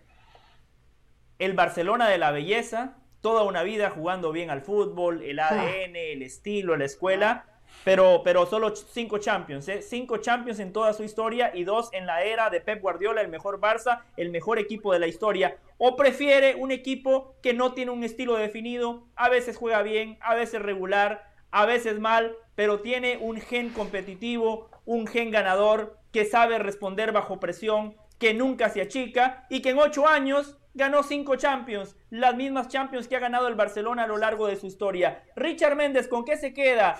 ¿Con la belleza, con el estilo, con las formas o con la vitrina Ah. llena de trofeos? A ver, una cosa es el paladar futbolístico. A mí me gusta el fútbol atractivo. Eh, a ver, eh, me gusta el fútbol de posesión, me gusta el fútbol de ataque, me gusta el fútbol rápido. Una cosa es el paladar. Pero mm, la verdad es que a, a los técnicos, a los futbolistas, les pagan y les contratan con la mente puesta en ganar campeonatos. Si usted gana campeonatos, resulta que usted es más exitoso, más allá de que en nuestro gusto, en mi paladar futbolístico, me diga que lo otro es mucho más sabroso de ver, es mucho más sabroso de disfrutar. Pero a final de cuentas, cuando la gente va a celebrar a las Cibeles, desde el título aquel que logró Capello con el Real Madrid, la gente no se puso a preguntarse si Capello logró el título jugando bonito. La gente eh, salió a celebrar en las Cibeles el título que había conseguido el Real Madrid, más allá de que jugó a los ratoneros que jugó. Cuando el Real Madrid, todavía en estos tiempos, gana la Champions, que le ganan al Liverpool, nadie de los fanáticos del Madrid se preguntaba si estaba bien ganar jugando a los ratoneros, sino simplemente estaban festejando el título. Bueno, esa es la obligación de un técnico y de un jugador. Se les contrata para ganar títulos, no para jugar bonito. Esa es la Yo- realidad. Yo, yo, a ver, yo creo que eh, el discurso eh, está, es muy sesgado. Es decir, por parte de José. Por parte de José y por parte de muchos madridistas. Eh, eh, Mm. Y es no querer entender lo que se quiere decir. O sea, ¿Qué se quiere decir? o- pues muy sencillo. Que el objetivo de todos es ganar. Eso es evidente. Ahí está. Se acabó el debate. Tiene razón no, Richard. No, no, no. no. Si el objetivo de todos es ganar. Y si ganas jugando al fútbol, jugando bien al fútbol, mejor que mejor. Ya está. Es decir, Claro. es tan sencillo como eso. Ya está. Es decir, el Madrid gana la Champions. Escúchame. El Madrid eh, tiene 14 Champions. Muchas Eh, Es tan sencillo como eso, pero por ejemplo, Pedri el otro día básicamente dijo, ganar, si no jugamos bien no nos vale. No, no, bueno, pero escúchame una cosa. Porque, porque ellos son muy, muy exigentes con lo que hacen. Pero eh, evidentemente tú dirás a Pedri, no, no, escúchame una cosa. Usted va a ganar la Champions jugando una castaña. ¿Por, por- por qué va a decir? Pues adelante. Ya lo ha dicho Xavi en algún partido.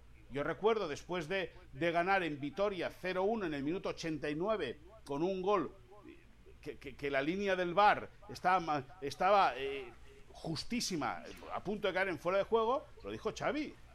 Dice, aquí lo importante era ganar. Pues claro que lo importante es ganar, porque el deporte Claro. y de competición y de élite lo que te exige es ganar. Ahora, el Barça dice, o el mensaje que quiere lanzar y que muchos no quieren entender, es que si ganas y lo ganas jugando bien y jugando bonito, pues mejor que mejor. Ahora. Ah, bueno, eso nadie lo discute. Bueno, pues, pues- pues es que ese es el mensaje. Nadie lo Lo que, pasa, lo que pasa es que, José, te voy a decir algo. Por eso es que muchas veces los jugadores desisten de darnos entrevistas. Porque cuando uno lee todo lo que dijo Pedri, en, algún, en ningún momento él intenta minimizar lo que hizo el Real Madrid. Él habla del estilo, él habla de lo de Xavi, él dice lo cómodo que se siente jugando a su fútbol en el Barcelona y dice que luego, las palabras que dice, algunos clubes se conforman con ganar como sea que lo hagan. Entonces, de alguna manera, se pierde un poco el contexto de lo que él quiere transmitir, que es, me gusta esta filosofía de juego, no es negociable y así queremos ganar. El problema es cuando se lleva la discusión al punto que la que tú lo has llevado. Ay, ¿prefieres ganar mucho o prefieres jugar bonito y ganar? La pregunta es, ¿el Barcelona hubiese ganado lo que ganó si no hubiese jugado así? Muy seguramente no, Pero- porque ese camino fue el que le llevó a la Pero hay muchos equipos que han jugado Pero es que mal cuando- y ganan. Cuando dice, cuando dice muchos clubes se conforman con ganar, Ajá. está, está tirándole a, a- a los otros que no juegan a lo que... A ver, yo no creo que haya un futbolista en el planeta o un técnico en el planeta que no le guste que sus equipos jueguen bien. O, no, o jueguen bien, no, que jueguen atractivo. No creo que haya un jugador que no le guste jugar al fútbol teniendo la pelota. Claro. No creo que haya un jugador que, que se sienta eh, feliz por ganar jugando ratonero. Ni siquiera los equipos de Enzo Bearzot, por decir, la Italia del 82 que hizo la primera vuelta metida debajo del arco. Yo creo que a todos Claro. los futbolistas les gusta jugar al fútbol atractivo, bonito, vistoso. El que tiene que hay- acudir a eso es porque de pronto está en un equipo menos hábil, pero todos los triunfos se, se disfrutan. Sí, Y hay distintas maneras de jugar bien, ¿eh? Jugar bien no nada más es tener la pelota, no nada más es atacar. Jugar bien es, jugar bien es lograr el objetivo con lo que tienes. Claro, Eso es jugar defender bien. también es jugar bien. Saber jugar El Barcelona pelota defendía muy bien con, bien. con Piqué y Manejar con los intangibles, Pregunta si no manejar la defendía bien ese presión. equipo. Os voy a decir una cosa. Os voy a decir una cosa. El Barça eh, tiene cinco Champions, pero cinco honradas. O sea, sin cosas raras por detrás. Cinco honradas.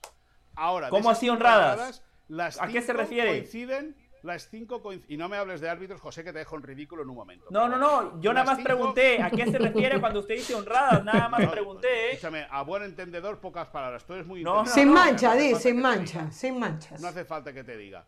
Eh, de las cinco Ojo, ojo, ya va, ya va, Moisés, Moisés, ten- tiene una mancha, bueno, no una, seis, seis manchas. Ah, la del PSG. la del 2009, de la del las- 2009 de las- con- contra el Chelsea tiene, la del 2009 tiene seis manchas, la de la, la No. que llegan, a- llegan después de eliminar al Paris Saint Germain tiene muchas manchas, o sea, tampoco es que, es No, que no, robaron no, unos la y otros no, no. aquí Claro, por eso no, le no, preguntaba bien, Richard. del París, no, escúchame una cosa, el Paris Saint Germain y el Barça lo eliminan en cuartos de final, es decir, pasan octavos y en cuartos se va a la calle. Es decir, ahí no hay Champions. Ahí- O sea, ni con ayudas.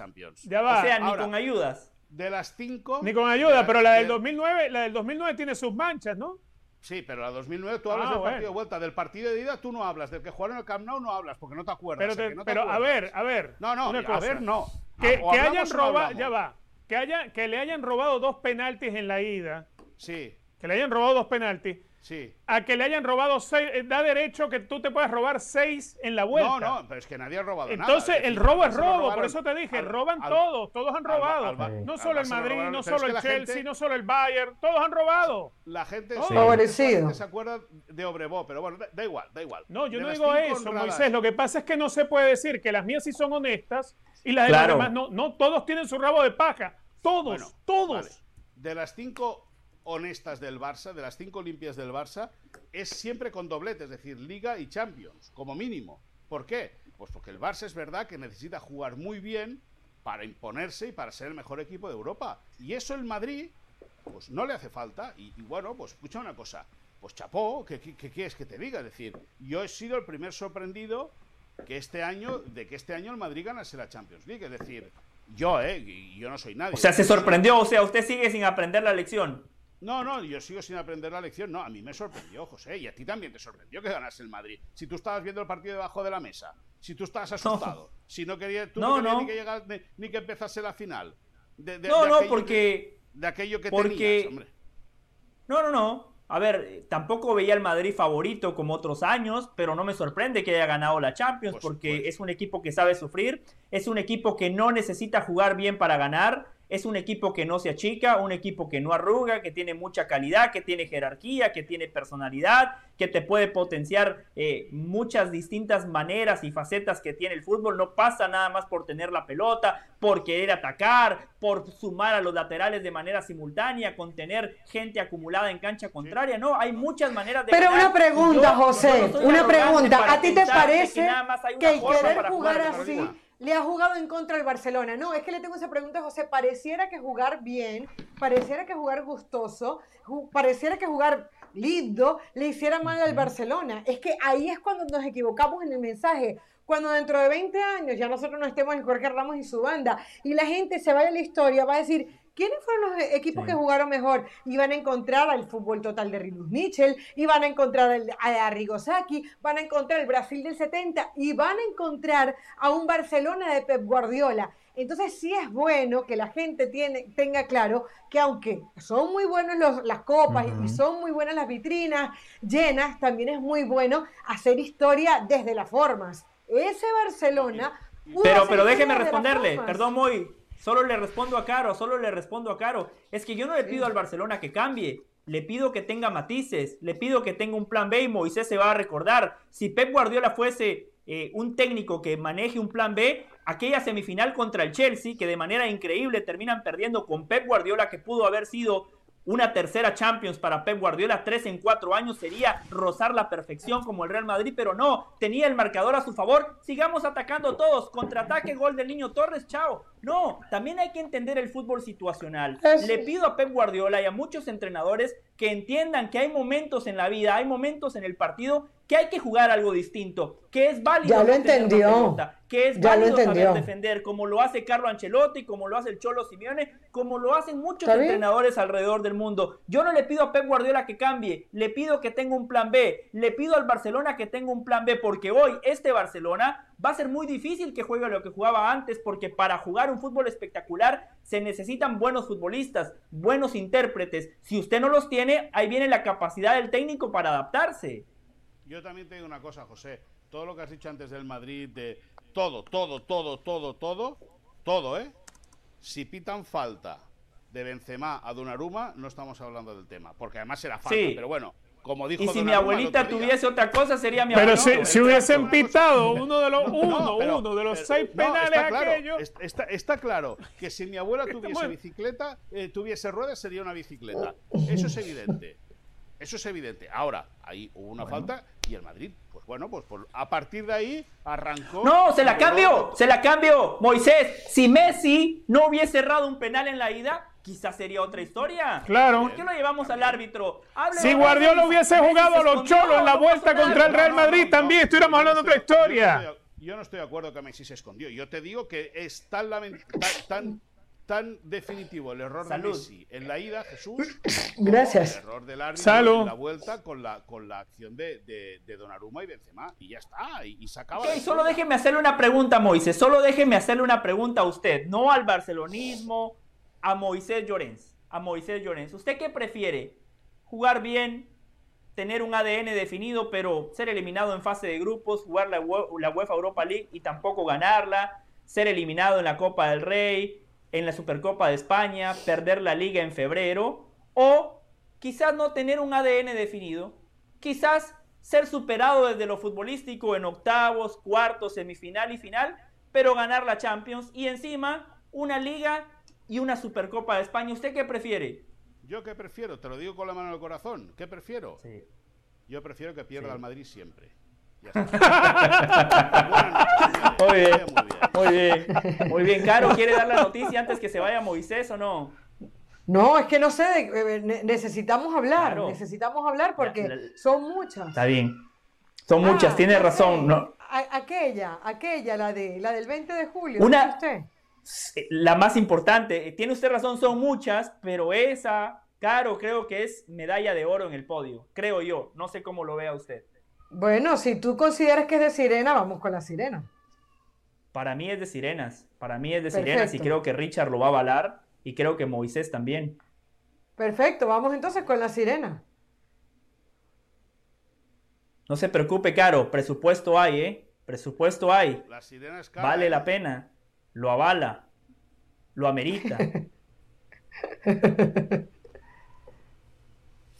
A ver, ¿qué pasó? ¿No, no, no, no nos aprobaron la sirena?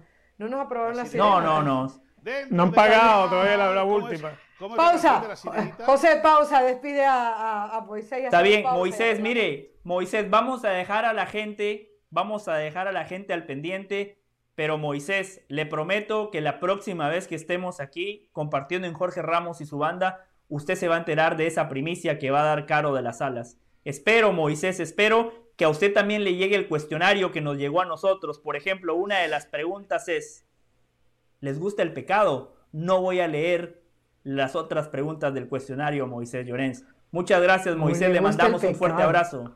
Buenas noches a todos. Pasarlo muy bien. Hasta luego. Vamos a hacer una pausa.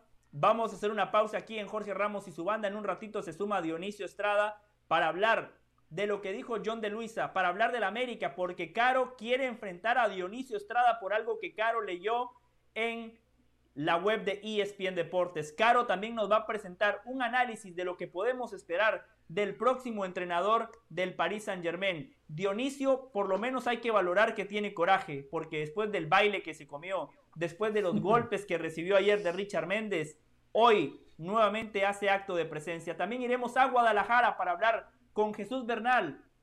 ¿Cómo se apronta Chivas para encarar el nuevo torneo?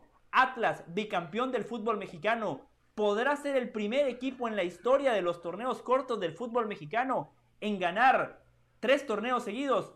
Lo hablaremos con nuestro compañero Jesús Bernal. Hacemos la pausa y volvemos con mucho más aquí en Jorge Ramos y su banda.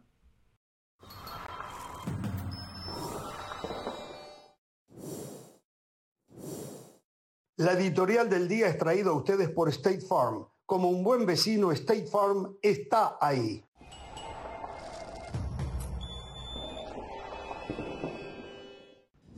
Seguimos en Jorge Ramos y su banda. Les recordamos que ESPN Plus es la casa de todo lo mejor del mundo del deporte. Y para hablar de otros deportes, hacemos contacto con Pilar Pérez. Adelante, Pilar. Gracias, el saludo para todos en la banda y a los que nos sintonizan a través de ESPN Plus.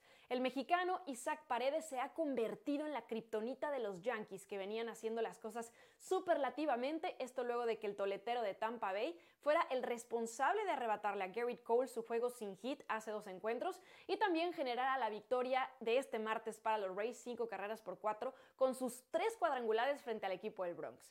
El pelotero azteca se voló la barda literalmente tres veces en tres turnos al bat, empujando además cuatro de las cinco carreras que su equipo registró en la pizarra. Así que se convirtió en el primer jugador de Tampa en conseguir este hito en las primeras cinco entradas y en el quinto jugador nacido en México que pega tres home runs en un mismo juego. Igual que Cristian Villanueva, Erubiel Durazo, Vini Castilla y Beto Ávila. Bien por Paredes, bien por los Rays que este miércoles justamente cierran la serie de tres juegos contra los Yankees y vamos a ver qué más hace el jugador azteca. Hasta aquí los detalles de la gran carpa, pero les recordamos que toda la acción de la MLS la pueden disfrutar a través de ESPN Plus e ESPN Deportes. Este domingo el LAFC recibe al New York Red Bulls y usted no se lo puede perder. Continuamos aquí en Jorge Ramos y su banda.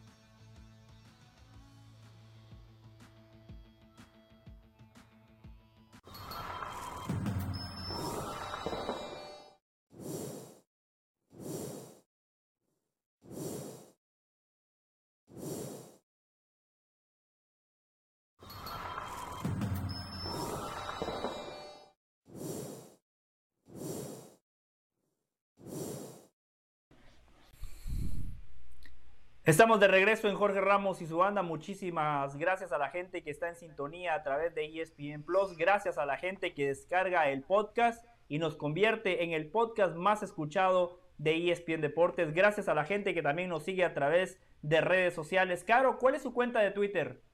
Arroba Carodelas. Richard. Richard Méndez TV. Richard Méndez TV te oye y te, y te escucha y te habla. Aquí estoy revisando. Gracias, Richard, que no me tiene bloqueado. Caro de las Alas tampoco me tiene bloqueado. Arroba me lo he pensado, pero no lo he hecho. ESPN. espero, espero no hacer méritos para convencerla, Caro. Espero no hacer méritos para convencerla. Caro, yo creo que ya hay sirenas, ¿eh? Así que, Caro, la gente no puede esperar. La gente me está preguntando, José, ¿cuál es, cuál es la noticia? ¿Qué va a pasar con el programa? ¿A qué te refieres con que va a tener un impacto eh, con toda la audiencia de Jorge Ramos y su banda? Caro, la gente no puede esperar. ¿Y sabe qué? Yo tampoco. Bueno, si, si tienen las sirenas, entonces vamos con las sirenas. Adelante.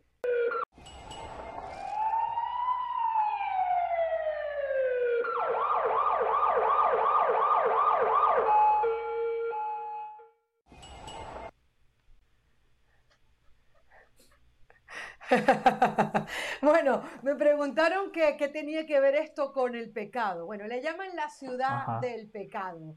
Estamos hablando de la ciudad de Las Vegas, próximo destino de Jorge Ramos y su banda. ¿Y su banda? ¿Cuándo? Este día 20 de julio. ¿Quiénes? El señor José del Valle y mi persona. La verdad que a ver, normalmente eh, el señor José del Valle estuvo por toda Centroamérica, Hernán Pereira pasó por Londres, Jorge Ramos también hizo su viaje respectivo por Estados Unidos para seguir a la Celeste, pero consideramos que esto era digno de una sirena, porque por primera vez el señor José del Valle y yo, es decir, el futuro de este programa, irán a un partido que convoca al mundo completo. Estamos hablando al Real Madrid versus el Barcelona. Sí, un partido al que el señor Jorge Ramos de alguna manera le ha hecho el feo, diciendo que bueno, que esos partidos no le interesan, que esos son para la clientela. Bueno, nosotros sí le vamos a dar el mm, valor que tiene, más allá de que se trate de un partido amistoso, sabemos que un Real Madrid versus Barcelona siempre será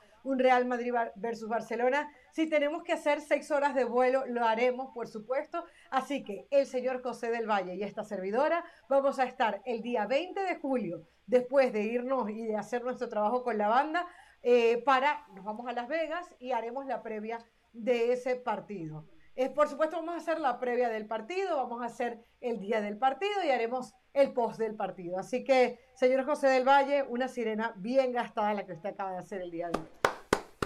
Por supuesto, claro, Muy tremenda bien. noticia la que usted le acaba de dar al país. Gracias a Richard Méndez, como siempre, por todo el apoyo. Gracias a la producción. Solo una cosa, Caro, no nada más el futuro. Ya somos el presente, Caro. El futuro llegó a Jorge Ramos y su banda.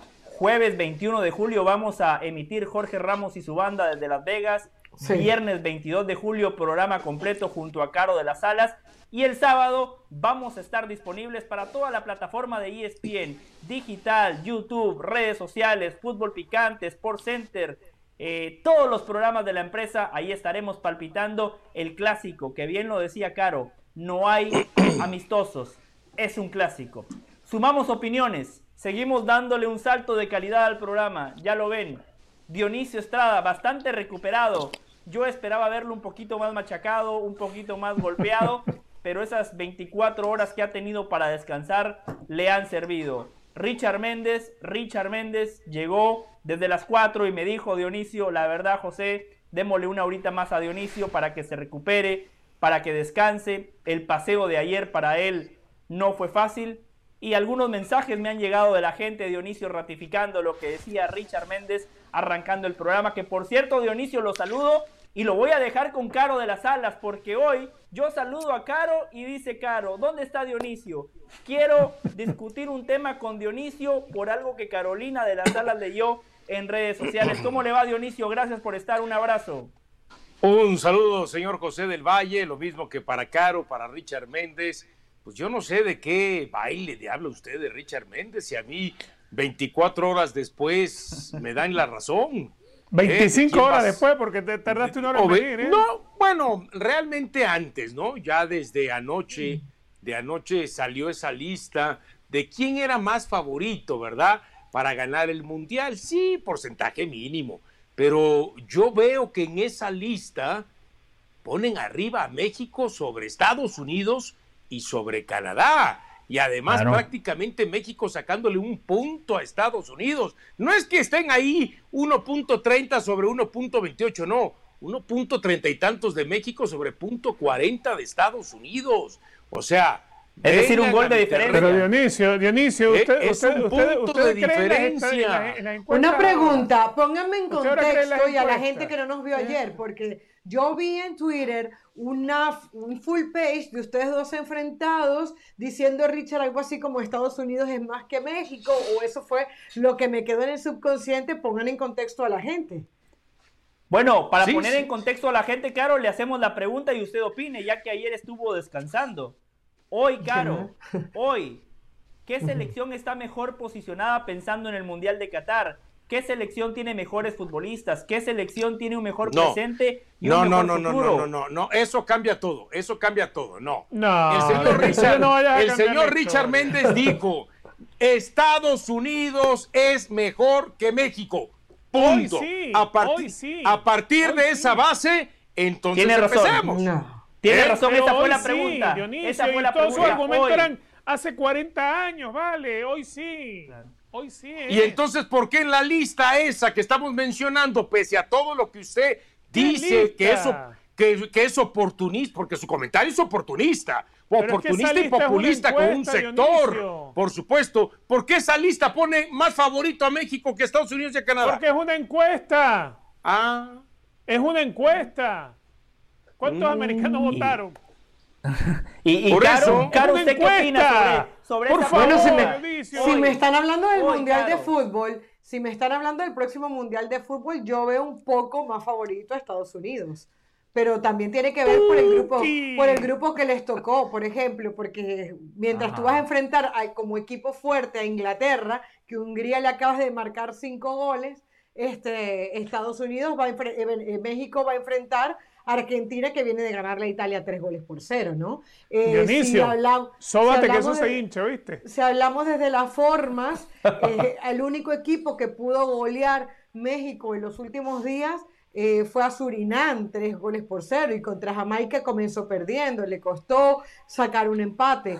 Eh, hoy México no sabe, no está seguro quiénes son sus centrales, quién es su lateral derecho, si el Tecatito va a estar bien, si Jiménez va a estar bien. Hoy eh, Greg Berharter tiene un pool de jugadores, salvo el número 9, que le responden y que, y que está muy bien y evidentemente está buscando el central para Zimmerman. Entonces, yo creo que hoy desde No, la realidad pero- Estados Unidos está mejor. Ahora, No, pero a ver. si esa es la pregunta... No, no, pero es que a eso es lo que voy. El señor Richard Méndez dijo, ya es mejor que México, como diciendo, Hoy. de ahí ya nadie más lo baja. Después le agregó el famoso hoy. Hoy. No, Eso hoy. Está con el- presidente. hoy no. hoy, hoy, hoy. Y con esa, entonces es su escapadita. Es su válvula de escape, Pero ¿no? Para después para después cuando llegue el mundial y si México termina, ay, es que yo decía hace cinco meses, hace cinco meses sí, sí era Estados Unidos. No, Es que no me un Richard argumento, chico. Aquí No, le estoy diciendo, por favor. esa encuesta no sé, a- pone a México arriba de Estados Unidos. Si usted no lo puede Es soportar, porque a ver, al- algunos, algunos argumentos, ¿quién acabó más arriba en la eliminatoria? Y eso que uno supuestamente tuvo una muy buena eliminatoria y el otro tuvo una eliminatoria de regular a mala. Sí. Esa es una. Dionisio. ¿Quién, quién de pronto eh, ha pasado en los últimos siete mundiales a la siguiente fase?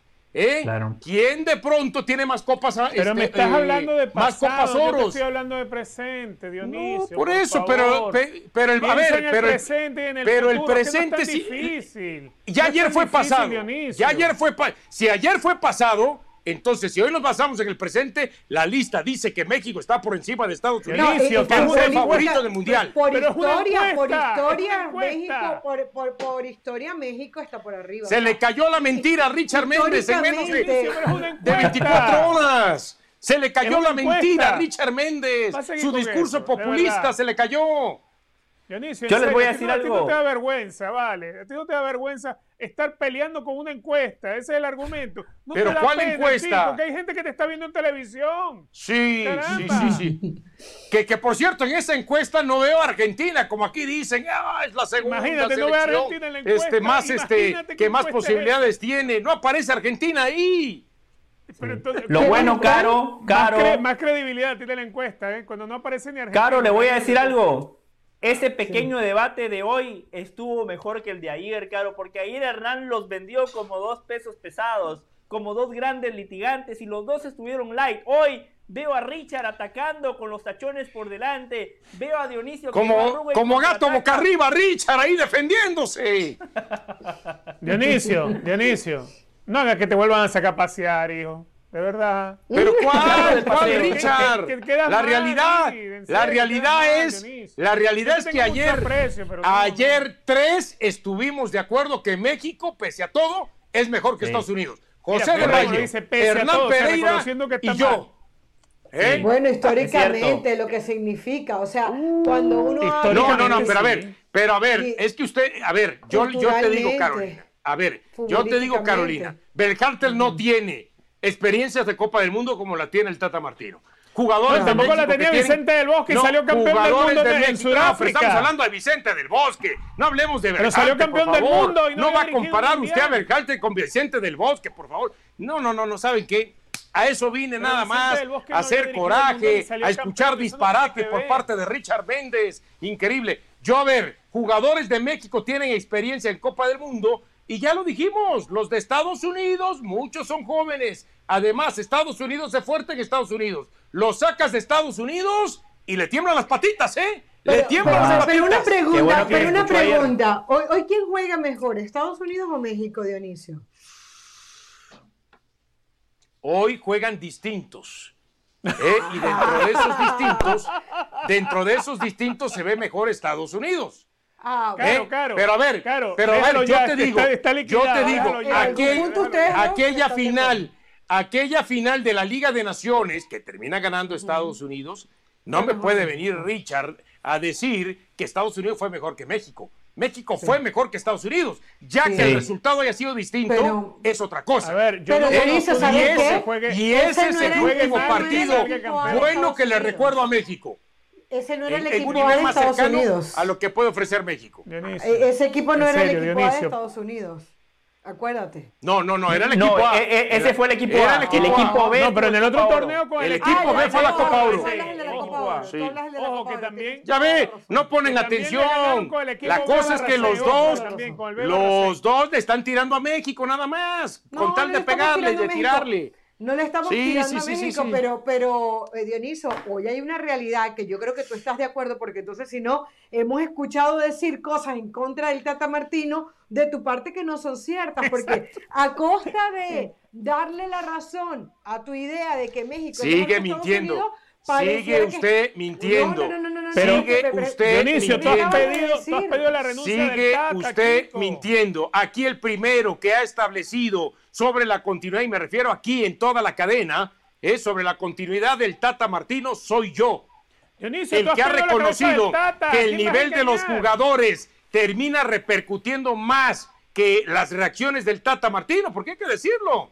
En la medida que los jugadores en lo individual recuperen su nivel, su techo futbolístico, en lo colectivo va a terminar repercutiendo en la selección. Entonces, señorita o señora Carolina de las Alas, no diga usted algo que no es. No, no pero a lo que voy-. Pedido la cabeza no no, no, no, no por quedarse no, no, no, del no, lado no, no, de no, Richard no, no. Méndez. Yo no estoy diciendo que tú dijiste Tata. que quieres que sacara al Tata Martino. Yo te estoy diciendo que tú criticaste al Tata Martino. Y te estoy diciendo que has A ver, ¿en qué lo critiqué? este Recuérdeme mexicano. usted en qué lo critiqué. No, ahora me lo recuerdo y yo le voy a decir si efectivamente. No, cada vez que perdió a ver, contra ah, Estados Unidos. Ahora tú eres el defensor. Cada vez pero que si perdió contra Estados de Unidos. decir- si me acabas de decir que juegan diferente y que Estados Unidos es un poco mejor.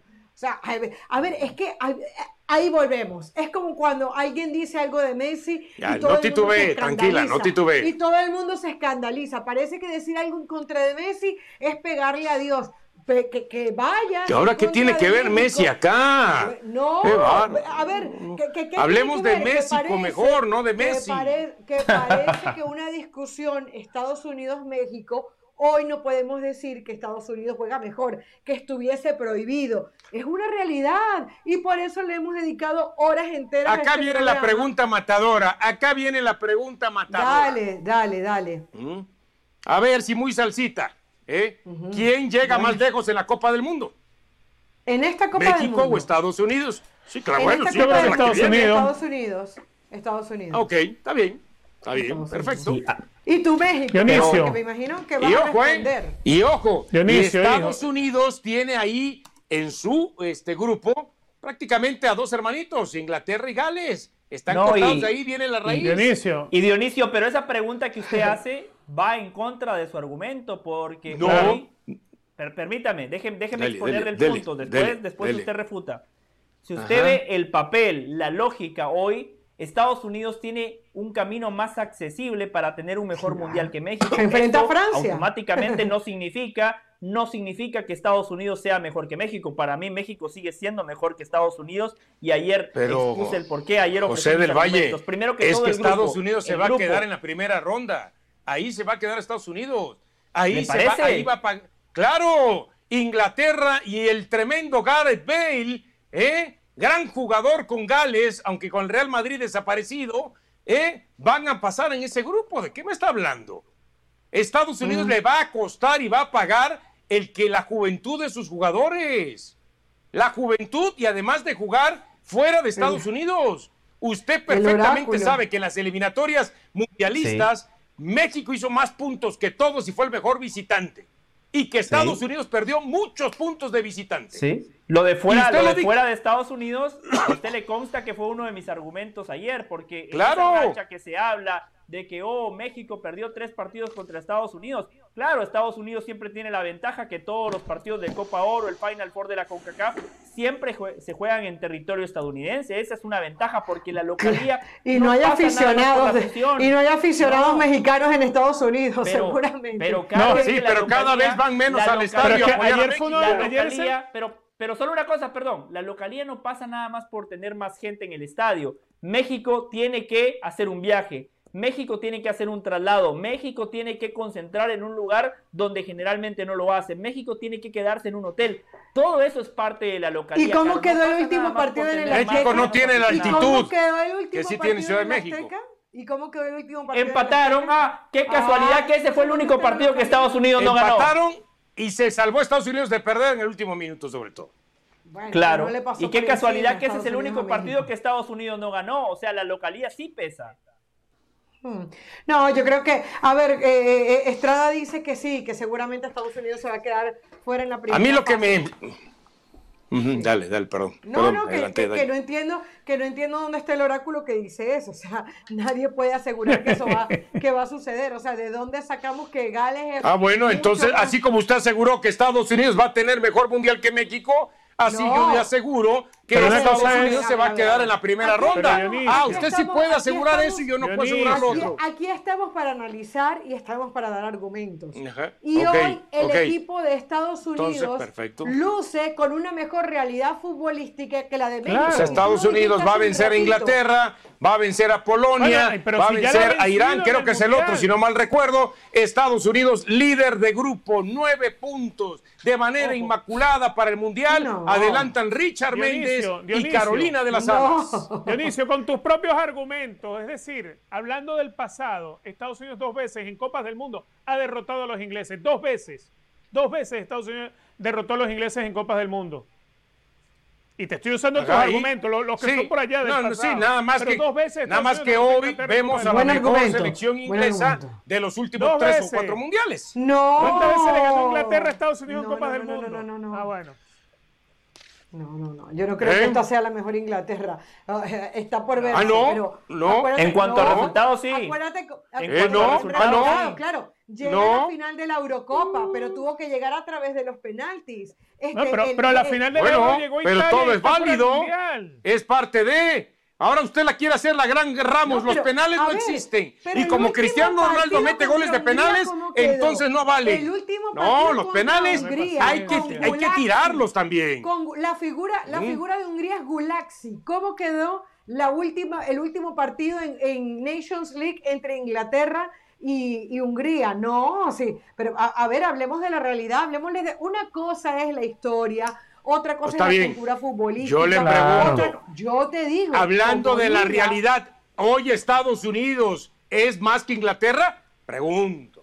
Pregunto. Yo Dígame, dígame, Inglaterra. dígame, no, no, no, no, no se vaya por la tangente. No, no, no, no, no quiero venir usted a driblar. Venga, Obviamente que dígame. no, obviamente que no. Ah, bueno, ah, bueno. Pero hoy Estados Unidos puede derrotar a Inglaterra. Hoy yo creo que Ah, sí lo puede no, no, pues México también puede derrotar a Polonia si de pronto eh, los polacos se cansan y, y hacen un partido como contra. Bélgica en la ¿Por qué segunda no? mitad. ¿Tú no lo crees posible? Sí, sí, ¿Tú no sí, lo crees sí, posible? Sí. Es más, Ah, bueno, México le va a ganar a Polonia y le va a ganar a Arabia Saudita y va a pasar a la segunda ronda. Yo por Pero fíjate lo injusto, pero, bueno, pero fíjate Y lo injusto de Estados tu Unidos va a perder planteamiento. con Inglaterra Fíjate lo y va a injusto de perder tu con- Fíjate lo injusto de tu planteamiento. Gales. Tú hablas que México le gana a Polonia y Arabia Saudita y no metes en la ecuación a Argentina, que es el equipo más fuerte de ese grupo. Y entonces Claro. Estados Unidos Pues sería una ilógica pensar, ¿eh? Sería una ilógica pensar en este momento que México va a, a ganarle a Argentina. Bueno, bueno. Pero es más lógico pensar que Inglaterra le va a ganar a Estados Unidos y que Gales también le va a ganar. Pero es que bajo ese parámetro tienes que hablar de Irán y de Gales, no tienes que hablar de Inglaterra, que es lo que acabas de hacer con México. No le Ah, bueno, vendamos Gales espejitos le va a ganar a, No a le Estados Unidos y Estados. Unidos y Irán van a empatar. Estados Unidos empató ser- con Inglaterra en Sudáfrica. Va a ser un punto. Un punto va a ser Estados En Unidos. Sudáfrica, pero Estados Unidos Ah. le ganó a Inglaterra en Ah, no. 1950. Es decir, y también Costa Inglaterra Rica le ganó a Inglaterra, y le ganó Unidos. Uruguay, y le ganó a Italia o algo por el estilo. Sí, sí, Sí, sí, también eso Estados se puede. Unidos, sí, Estados Unidos Sí, ha, sí, ha ganado sí, buenos sí, partidos sí. en Copa del Mundo. ¿Por qué vas a decir que no? Y es más, Estados Unidos tuvo en una Copa Confederaciones 2-0 a Brasil y después les temblaron las piernitas, perdieron 3 a Bueno, 2. pero estás hablando de historia, ¿no? Bueno, Bueno, pues que tú bueno- tiraste la historia. Dionisio, Lo ¿sabe bueno- qué es la historia? Yo le voy a explicar a usted qué es la historia. La Mire, historia hoy el presente dice, escuela, ¿no? Como esa tablita que No, pelucea no. el señor Richard Méndez mire, pone a México por encima de Estados Unidos. ¿Eh? El presente. Esa tablita Dionisio. es más actual que cualquier cosa que hayamos hablado ayer. ¿Eh? Dionisio, la historia, la historia es un librito que usted lo puede llevar debajo del brazo y andar con el librito predicando por todos lados, no, porque eh, eh, en el año tal. Se ve bien con los lentes para que nos El hable de historia, señor Richard. día, Se ve bien con esos lentes. día, El presente es el que se hace cada día y hoy el presente es una realidad y es una sola y es ineludible y no querer verlo, ignorarlo y mirar para otro lado porque te avergüence significa que te va a costar más superar ese presente. Sí. Sóbate, que eso se hincha, Solo- ¿no es cierto? Solo que cuando hablamos del presente de Estados Unidos, yo ayer hacía un repaso, ¿no? Cuando yo hablo presente, por lo menos yo tomé como referencia los últimos cuatro años. Estados Unidos no se clasificó al Mundial de Rusia. Estados Unidos no clasificó a los Juegos Olímpicos, donde en esos dos torneos, por ejemplo, México clasificó a octavos de final. Pero, ¿y México por qué cuatro años en la Pero el de los Juegos Olímpicos de Estados Unidos mandó un sub-17. Ya, ya, ya ves cómo les duele, José, cómo les duele. No, El Le de porque- rápido ver, Estados. Unidos mandó un equipo Porque- inferior de categoría, recuerden eso. Porque Para los lo de. Estados Unidos, lo de Estados Unidos, yo no puedo agarrar un verano aislado para decir ya Estados Unidos es más que México, para ser más que una selección, eso hay que ratificarlo año tras año, hay que ser consistente, hay que ser regular. Yo no sé cómo le va a ir a México en el Mundial, yo lo que digo es que los futbolistas mexicanos en ese contexto están más probados que los futbolistas Eso sí. estadounidenses. Tata Martino está más probado que Berhalter. Después, los rivales son distintos, habrá que ver qué pasa. Lo único lindo es que el Mundial nos pone a todos en nuestro lugar. Por cierto, Caro, usted quería plantearle un tema a Dionisio, la dejo, la Sí. dejo porque usted Lo que pasa es que lo veo golpeado. Lo veo golpeado. preguntando, y no sé, ¿dónde está y no Dionisio? sé. Lo veo golpeado, no sé si eh, sería pegarle en el suelo. eh, desde que No, llegó, no, no, usted llevamos- dele, usted dele. 38 Usted de dele. discusión Yo ya demostré Dionisio. que la actualidad es que México lo ponen con estadísticas, con eh, presente, pasado y futuro por encima de Estados Unidos. Pero Ya, tú bueno, quieres. el señor ver, Richard, el señor no Richard, hablar de futuro porque el no se señor. Richard Méndez quedó noqueado, conté hasta 20 y no se Dionisio, levantó. no puedes hablar de Solo- futuro porque no se perdón, sucedió, pero Caro ¿qué le va a plantear A ver. el tema, Dionisio. Solo quiero ver, hacer si una yo pregunta Dionisio. Si yo reconozco que el pasado México ha sido mejor que Estados Unidos, ¿qué problema hay en que tú hoy reconozcas que el presente, que hoy Estados Unidos es más que México? Tres ¿Por partidos. qué tienes que acudir al pasado? Porque usted, sí, el pasado fue mejor. usted es oportunista. Tres Ah. partidos, todos Estados Unidos. Usted agarra el momento nada más, como dice José del Valle. Usted eh, piensa que un, una golondrina hace verano, no. Claro, no es así. Dionisio, una pregunta. Hoy, Sí. hoy Estados Unidos es más que Colombia. ¿Cómo? ¿Estados Unidos qué? Hoy, hoy, bajo ese parámetro de Richard, hoy Estados Unidos es más que Colombia. Ah, por supuesto. De acuerdo a como piensa Richard Méndez, sí, claro. Bajo ese parámetro, Estados Unidos es más que Venezuela. Oh, Indudablemente.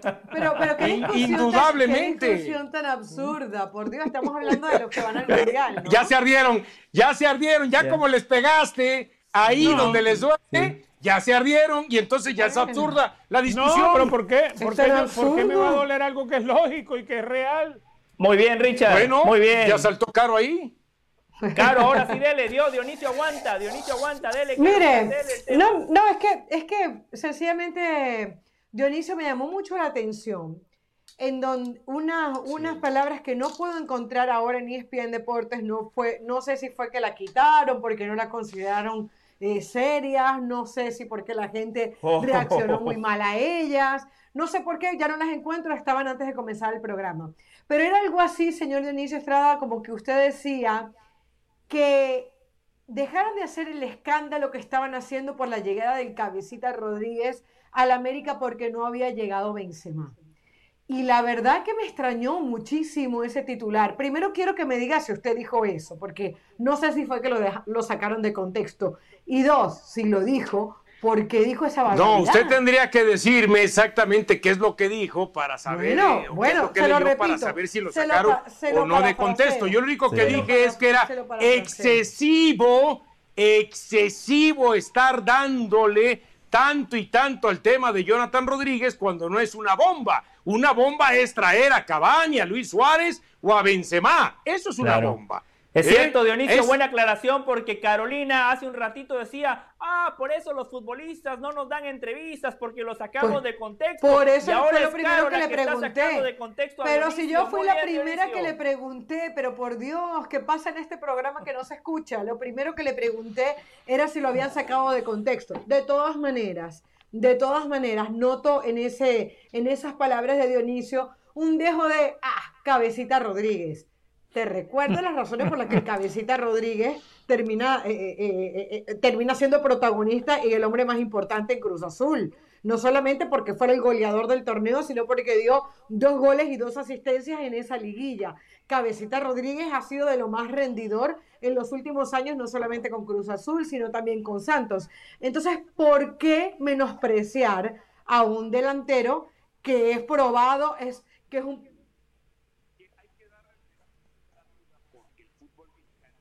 Bien, y le doy datos, ¿no? Para que eh, este, redondeemos la idea. Hizo 29 goles con Santos, hizo 44 goles con Cruz Azul, 73 goles en el fútbol mexicano de los 113 que tiene. Oh, Podemos bien. ir más atrás. Cuando salió de Peñarol hizo 16 En casi seis años, ¿eh? En casi seis ¿Eh? años en el fútbol Sí, mexicano. Claro, claro, pero allá voy, a- eh, pero también voy a lo Tengo siguiente. todo. A ustedes que les gusta nada más hablar del presente, a Richard Méndez y a usted, le aclaro que en el último año el señor Jonathan Rodríguez metió tres goles con Cruz Azul en su último semestre y metió un solamente un gol en su experiencia por el Medio Oriente. Entonces, Correcto. ahí es donde digo yo, ¿qué cabecita vamos a ver? El cabecita que usted me quiere vender de Cruz Azul eh, cuando fue campeón o el cabecita del último año. Y ojo, eh, lo dije aquí también, aunque no les guste hablar de sueldo, por el sueldo que va a devengar, al cabecita Rodríguez no se le puede esperar. No podemos esperar un tiempo de readaptación. Tiene que responder desde el primer minuto generando fútbol y marcando diferencia en el América, al margen de si mete o no mete goles. Por- debo, estoy, estoy contento contigo, Dionisio, ¿verdad? Aprendiste algo. Es evaluar por el presente y no por el pasado, ¿verdad? Que, de verdad que estoy contento. Es Los cierto lo maté que con sus propias palabras. Es cierto ¿Eh? lo que Yo te respondo. marcó un gol en Arabia Saudita. Jugó cuatro veces, fue titular, nada más cuatro veces. Si no puede ser titular. De ocho partidos. Vas a ser figura del América. Estoy, estoy de acuerdo contigo. Caramba, no lo puedo creer. Estoy que salto la pantalla y te doy un abrazo. Por fin estoy de acuerdo ponte, ponte los lentes otra Ahí, vez. Ponte libre, ponte No, libre acá no, y ponte los lentes para que te abrace. Denle un abrazo Vente. virtual. Un abrazo virtual. sí, ahí está. Ahí está el abrazo. Ahí está, mire. ¿Eh? No como José que hace una empanada ahí o una torta cuando intenta hacer corazón. No, no está, eh, no está- eh, aquellos tiempos de entre copas, ¿se acuerdan? ¿Cómo terminábamos cada programa? Qué, qué belleza, qué belleza. Por cierto, pronto el premio de entre copas aquí en, en Jorge Ramos y su banda. Miren. El eh, Teli, quería el decirle- Teli Award. quer- quería decirles algo que, que es pasado, pero cómo se recuerda de bien. Mira, eh, Dionisio, Richard y no sé si José también está en la onda de menospreciar al cabecita Rodríguez. Yo creo que hay que darle no solamente el voto de confianza, yo creo que al cabecita Rodríguez es que lo están tratando prácticamente como si fuera un exjugador. Es que están hablando de él como que si fuera pasado, es que están hablando de él como si no recordáramos las circunstancias en las que terminó con el equipo de Juan Reynoso. Eh, es decir, yo sí creo que, el- que, que la América está trayendo a un jugador garantizado en la Liga MX, un jugador que te viene a traer jerarquía, un jugador que, que te puede ocupar hasta dos puestos diferentes, lo hablamos el otro día con José como delantero centro o jugando por izquierda. Yo sí creo que América ha hecho una muy buena contratación. Muchas veces vienen estos jugadores Recuerdo el caso de Nico Castillo. Nico Castillo costó más o menos lo que se está diciendo que costaría eh, eh, el cabecita Rodríguez. Y pasó sin No, no, no, no, no, Entonces, no, nada que ver. entonces, claro que sí. Lo de, lo de, Lo de Castillo fue mucho más caro. Castillo Fue fue mucho más más. caro. Castillo pues, pagaron 15. como O lo de 16 millones. millones de dólares, Exactamente. algo por ahí. Romero. Acá O- estamos bueno, hablando de estás 6 dando más sueldo, llega a Dionisio. 10. Me estás dando la razón entonces, Dionisio. No, Eh, pero, termina siendo pero un yo si escuchó, si escuchó, Sí, sí. yo dije, Sí, sí, hay que escucho. darle el beneficio de la duda porque en el- fútbol mexicano le ha ido bien y después le tiré las estadísticas con Santos Sí. y Cruz Azul más allá de los seis Sí. años, ¿verdad? Y eso Sí, que nos faltaron el renglón de las asistencias. Pero eso de que digamos que es un fichaje bomba, no es un fichaje bomba. Ahora, si usted se conforma solamente con Jonathan Rodríguez para establecer que es un fichaje bomba, pues Pero bajita ¿quién está su los fichajes. Pero- a Lewandowski. O sea, pe- pero ya pasó Bueno. la época de los Iván Zamorano y eso está más que comprobado en el América. Eh, a, a ver, eh, Dionisio, ya está comprobado que el América no puede seguir disputando esos fichajes. ¿Por qué, ¿Por qué traen a Jenny Hermoso, que ayer fue eh, noticia bomba? Porque se puede discutir a nivel de fútbol femenil. Tú sabes lo que está costando hoy Lewandowski. O sea, ¿tú crees que hoy el, el América está para pagar 30, 40 Pero yo no estoy hablando de Lewandowski. yo no estoy hablando de Lewandowski, pero sí estoy hablando de un jugador que pueda pagar 6, 7, 8 millones de dólares, que esté por arriba de Jonathan Rodríguez y que estará lo más seguro muy por abajo de Lewandowski. Bueno, ¿quién? ¿Quién? Porque que yo sepa ese jugador no existe. No bueno, no lo sé, pero ayer yo tiré, yo ayer tiré un nombre, yo ayer tiré un nombre, 35 años, eh, y, hablé de Stuani. No me diga usted que Stuani, que también es uruguayo, que acaba de ascender con el Girona, su carrera no es mejor que la de Jonathan Rodríguez. ¿Y tú lo que pasa, lo que, pasa es que también son posiciones distintas. Estuani después de haber subido en la primera división de la Liga de España. Pero, claro. y además, además de eso, son posiciones distintas. Caro preguntaba en dónde estamos nosotros, ¿no? Yo no me voy a los extremos. Creo que la América acierta contratando al cabecita Rodríguez. Después, lo del precio, lo del sueldo, sí parece elevado tomando en cuenta el rendimiento del cabecita en el último año. Pero después, cuando repasamos, y ayer Andrés lo hacía y comparaba los sueldos que se pagan en la MLS, lo que hoy el América paga por el cabecita, está dentro del mercado. Un mercado que claramente está inflado. El América está en el negocio de sumar. El América tiene que reducir la brecha con los equipos del norte. Con Néstor Araujo, con el cabecita, claro que reduce la brecha. Lo que yo digo es que el América se equivoca si piensan que el cabecita va a resolver los problemas de la falta de gol y la falta de contundencia. Porque el cabecita no es un goleador. El cabecita no es un 9, salvo un torneo donde realmente marcó la diferencia por sus goles. Cabecita marca la diferencia con el desequilibrio, jugando por izquierda, haciendo diagonales.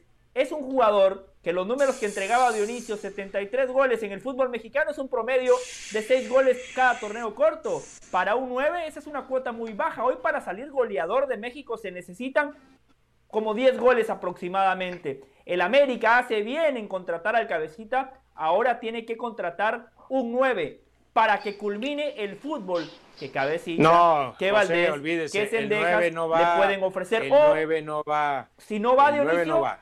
Ahí viene el, trabajo técnico. Ahí viene el trabajo mucho, técnico. Claro, recuperar a lo mucho, y se lo digo. de Federico Viñas o de Henry Martín. A, lo mucho le voy a decir, a lo mucho el que están buscando si se concreta es un extremo por derecha.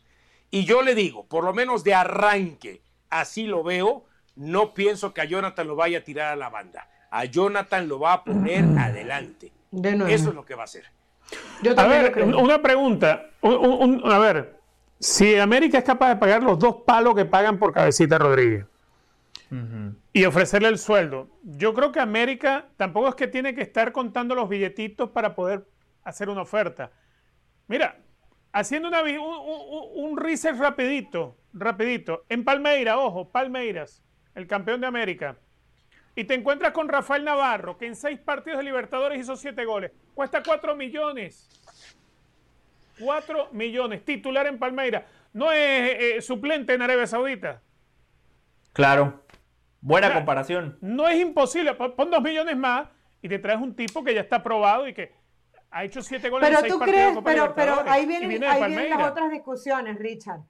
Tú quieres jugar en el fútbol brasilero, quieres jugar Copa Libertadores, quieres que te tengan en el radar digo yo, evidentemente no lo van a llamar a la selección mexicana, pero eh, eh, brasilera, pero quieres que te tengan en el radar. A eso voy. Cuando tú le ofreces a un jugador venir a la liga mexicana, por más que a nosotros nos guste la liga, por más que hablemos de ella todos los días, el jugador no solamente está mirando la cantidad de plata que tiene, ¿cuál es esa gran competencia a nivel de clubes que te ofrece la liga mexicana? ¿Dónde está esa Copa Libertadores? ¿Dónde está esa Copa Suramericana? ¿Dónde está esa calidad de vida que muchas veces encuentra en la MLS y no en la Liga MX? Entonces, por ahí también hay que hacer el análisis. Pero, Caro, Caro, sí. Tiene usted razón, no hay Copa Libertadores, no hay Copa Sudamericana, no discuto ese punto. Ahora Liga como tal, la Liga de México, nada más por debajo de Brasil y Argentina, ¿eh? Totalmente. yo, estoy, y yo estoy de acuerdo. La Liga MX y está por encima de, cualquier liga de y, y, yo le voy a decir, y, yo le voy, y, yo le voy a decir, ¿eh? le voy a decir que me ha tocado narrar partidos del Brasileirao. O sea, está por encima por los sueldos que se pagan, porque Pero tienen la posibilidad de repatriar. no, no, jugadores de Sudamérica, eh, sudamericanos que han estado en, eh, en Europa mucho tiempo, sean argentinos, sean uruguayos, sean sus eh, mismos este, jugadores brasileños. Pero a veces te chutas y te fumas cada fiasco narrando un partido de la, eh, de- de- del Brasileirao que Seguro. esto nada que ver como, con lo que me están vendiendo, ¿eh? Me han tocado Seguro. de 10 partidos por lo menos narrar, ¿eh? 5-0 a 0. 5-0 a 0. Sí, no, tienes, tienes un punto, eh, eh, eh, Dionisio, pero luego están en su casa, están con el líder, están con un equipo que es campeón de la Copa Libertadores, como lo acaba de decir eh, Richard. Entonces, a mí lo que no me gusta es el halo de desprecio como si el cabecita Rodríguez, que fue lo que Pero leí ¿cuál halo de desprecio si le estamos dando el beneficio? Simplemente No, estamos porque- diciendo que no es la contratación bomba.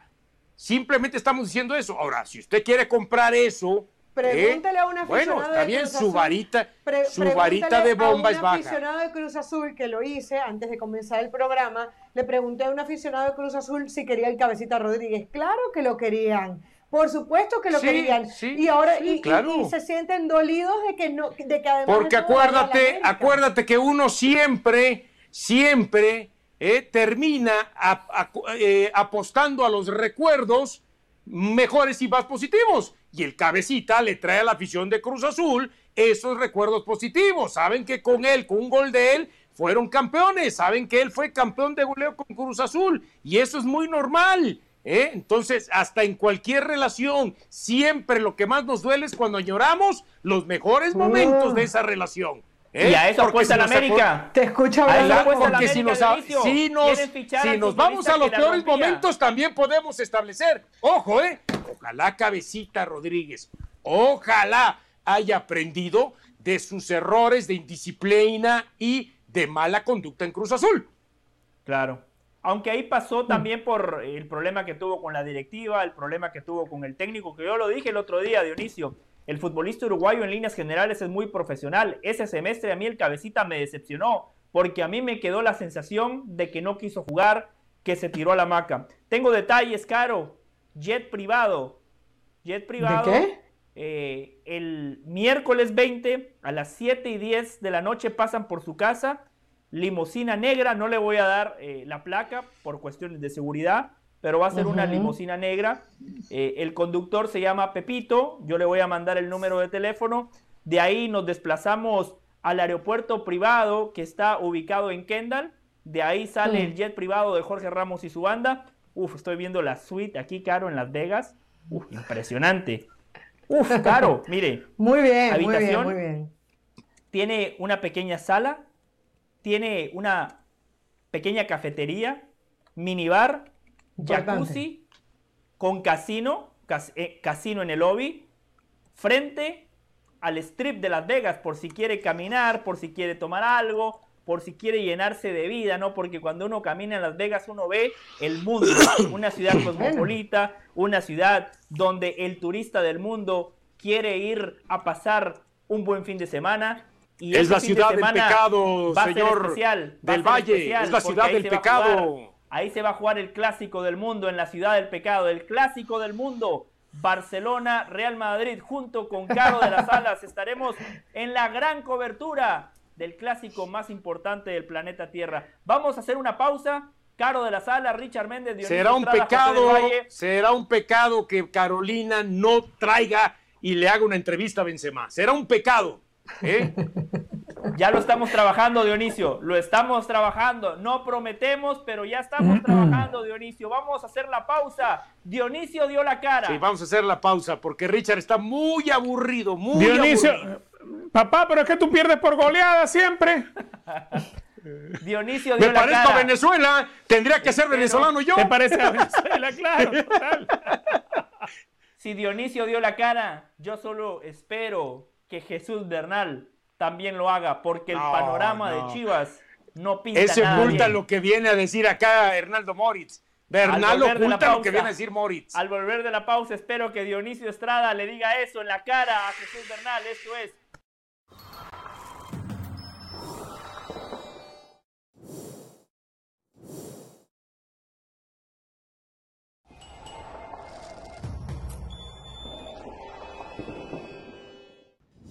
Seguimos en Jorge Ramos y su banda. Les recordamos que ESPN Plus es la casa de todo lo mejor del mundo del deporte. Y para hablar de otros deportes, hacemos contacto con Pilar Pérez. Adelante, Pilar. Gracias, estamos de regreso con información de automovilismo y es que Red Bull Racing decidió suspender a su piloto de Fórmula 2, Yuri Vips, luego de que este emitiera comentarios racistas en una transmisión de Twitch. El estonio estaba participando en una transmisión en vivo mientras jugaba un videojuego cuando profirió el insulto hacia otro de los jugadores. Como era de esperarse, la escudería austriaca tomó cartas en el asunto y en su comunicado aclaró que estos comportamientos están completamente en contra de sus políticas y valores e incluso cuentan con tolerancia cero en cuanto a este tema. Por lo tanto, la decisión de suspender al piloto junior de todas sus funciones con el equipo con efecto inmediato, mientras una investigación de los sucesos se lleva a cabo. Tras esta decisión, el piloto a través de redes sociales pidió disculpas y dijo lamentar profundamente sus acciones, con lo cual cooperará plenamente con la investigación. Veremos cuál es el veredicto final de esta para esta joven promesa, pero por lo pronto nosotros les recordamos que toda la acción de la MLS la puede disfrutar a través de ESPN Plus e ESPN Deportes. Este domingo el AFC contra New York Red Bulls y usted no se lo puede perder. Continuamos con más aquí en Jorge Ramos y su banda.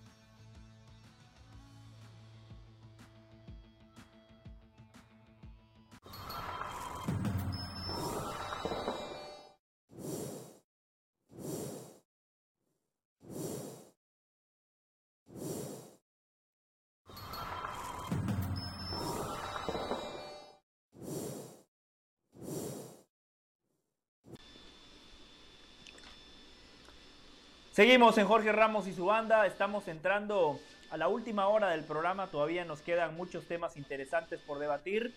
Pero obviamente teníamos que sumar más refuerzos. Tenemos que ir a la fuente. Y ahí está justamente, nuestro, compañero, Jesús, Bernal. Desde la Perla Tapatía. Desde Guadalajara. Desde la tierra del bicampeón del fútbol mexicano. El Atlas. Pero por una cuestión de mercado.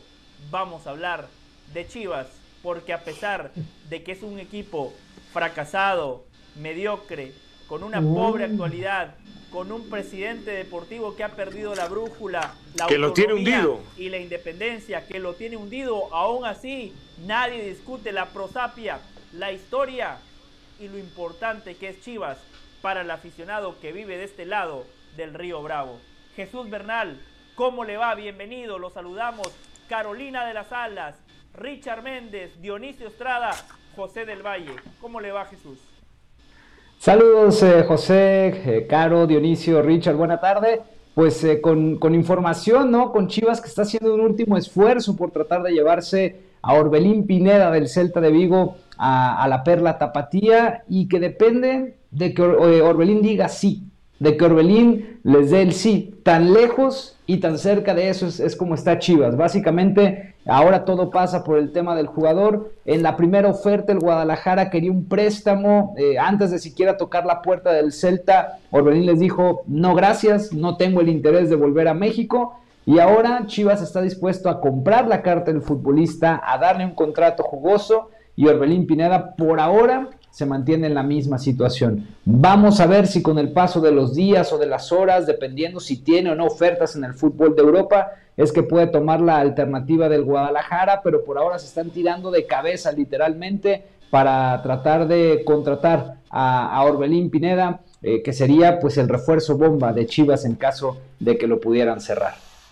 Sería un gran refuerzo sin lugar a dudas. El no momentáneo Jesús se debe a que Orbelín quiere prolongar su carrera en Europa porque quiere triunfar en el viejo continente o le ha perdido fe al proyecto deportivo de Chivas? No, él no es porque él, no quiere desistir de este sueño que tenía de ir a Europa. Si, si recordamos, él esperó hasta que su contrato con Cruz Azul terminara para entonces poder, poder seguir libre. En este caso, pues llegó un equipo de un técnico como el Chacho Coudet que no lo pidió y que cuando jugó lo reventó durísimo, entonces las oportunidades eran, eran muy pocas para Orbelín, pero él tiene todavía la esperanza de que su representante le pueda encontrar algo dentro del mercado del viejo continente. Eh, el tema de Chivas, eh, digamos que la disyuntiva de Orbelín Pineda son los minutos para aspirar a ir a la Copa del Mundo. Recientemente lo vimos en Nations League, después de seis meses sin jugar, pues prácticamente no trae ritmo, no pudo marcar diferencia con el equipo mexicano y esa es la parte, además del tema económico, por donde Chivas le quiere llegar, ¿no? El, ofrecerle tener minutos para que pueda estar en plenitud y que el Tata Martino lo convoque a selección mexicana. Entonces dependerá, ¿no? Porque igual los puede conseguir en otro equipo, allá en Europa. Entonces depende mucho de si tiene o no o cuáles ofertas le llegan del viejo continente y no podemos eh, dejar de lado el hecho de que el mercado es muy joven todavía. Falta hasta el 31 de agosto, cerca de poco más de dos meses. Entonces, la novela podría continuar por bastante tiempo aún. Aunque el torneo arranca el primero de julio, entiendo el cierre del mercado, pero si las cosas se quieren hacer bien, ya deberían de haber cerrado todos los refuerzos, hacer una mini pretemporada y arrancar con el plantel que va a afrontar la competencia. Jesús, usted mencionaba algo muy interesante. Celta recibió a Orbelín Pineda gratis. El futbolista llegó con la carta en su poder. Si Chivas lo compra, ¿de cuánto dinero estamos hablando en esa transferencia? ¿Cuánto pretende sacar el Celta? Mira, de acuerdo con lo que se ha reportado desde la prensa de España, el Celta estará dispuesto a dejarlo salir por 4 millones de dólares. Entonces, pues imagínate que de la nada te conseguiste un activo que tiene ese valor, pues nadie le hace el feo, ¿no? Más allá de si jugaba o no, entienden ellos esta parte del negocio y por eso es que les interesa el poderlo vender a un equipo como el Guadalajara. Pero insisto, a diferencia de, México, en Europa la palabra del futbolista cuenta y depende, literalmente depende de Orbelín Pineda esta operación. Tengo más preguntas, Jesús, pero también Caro, Richard, Dionisio, adelante, compañeros. Jesús, ¿cómo estás? Ha pasado tanto tiempo desde que, bueno, eh, se definió la final del torneo, que empezaron todas las negociaciones con lo que hay hoy, ¿cuál dirías tú que es el 11 de Chivas? ¿En qué podemos estar pensando? Saludos, Caro, buena tarde. Mira, hoy mm, el profe Cadena más o menos lo tiene claro y sería Miguel Jiménez en la portería, Alan Mozo, carrilero por derecha, el Tiba Sepúlveda, central por derecha, porque el pollo briseño se acaba de lastimar, Irán Mier como líbero, eh, Gilberto Orozco como central por izquierda y el Chicote Calderón, carrilero por izquierda. El medio de contención sería el Oso González, que llegó como refuerzo porque Sergio Flores y Chuy Molina están lesionados, entonces necesitaban a alguien en esa zona y ahí aparecería el Oso. Delante de él, Fernando el Nene Beltrán, falta ponerlo a tono, regresó apenas de selección mexicana el día de ayer, pero alcanzará esta semana y la siguiente para que pueda estar a Juárez en la fecha 1. Roberto Alvarado ocuparía el lugar de Jesús Angulo en el medio campo y en el ataque Alexis Vega con JJ Macías. Mm lo, pregunto eh, porque, lo pregunto, perdón Richard, porque, porque a ver, uno escucha los, nombres de JJ Macías, de Mozo, del Piojo, eh, no es un equipo para despreciar, no es un equipo para, a ver, es un equipo para que haga mejores cosas de las que viene haciendo últimamente, pero te dejo, Richard. No, yo lo, que quería preguntar es, en realidad, Jesús, con el saludo a la distancia, ¿para qué está este Chivas entonces, en realidad? ¿Para qué está? ¿Qué, mm. qué, ¿Cuál es la aspiración? ¿Cuál es el techo que se le puede imponer al equipo del profe Cadena? Saludos Richard, buena tarde. Platicando con la gente del Guadalajara, el, propósito que tienen para este torneo, el, el, primer objetivo es poder clasificar entre los cuatro primeros lugares. No tener que pasar por el repechaje como ha ocurrido en todas las ocasiones que el Guadalajara ha clasificado a la segunda fase del fútbol mexicano y ese es el primer escenario, ¿no? Ya después eh, pues entiende que es otro torneo y toda esta parte, pero el objetivo primordial, el inicial, es ese, poder entrar entre los mejores cuatro. Y acá el asunto se comienza a complicar, eh, retomando un poquito lo que decía Caro, con el tema de la banca. Uno voltea al once titular y claro que hay materia prima, muchos de estos jugadores hicieron el proceso olímpico, ganaron medalla en Tokio, pero cuando volteas a la banca y ves que está Ángel Saldívar o, no, o jóvenes como Pérez Buquet, eh, jugadores no tan consagrados, ahí es cuando Chivas empieza a, adolecer bastante, ¿no? Porque en la banca no hay respuestas para, para momentos apremiantes en algunos partidos. En el saludo, y ha de ser muy complicado para ti, Jesús, el estar a la sombra del Atlas, ¿verdad? Estar a la sombra como seguidor de Guadalajara. Sí. Y bueno, yo, yo sé que al final de cuentas tú callas y ocultas lo que Hernaldo Moris no tiene temor en venir a decir acá. Pero te pregunto, hace un rato nos la alineación, ¿eh? la alineación de Guadalajara. ¿Dónde? Supongamos ese rolo de Orbelín, la bomba, porque ustedes con cualquier cosa también, al igual que los de Cruz Azul, se conforman con bomba, al igual que en Carolina.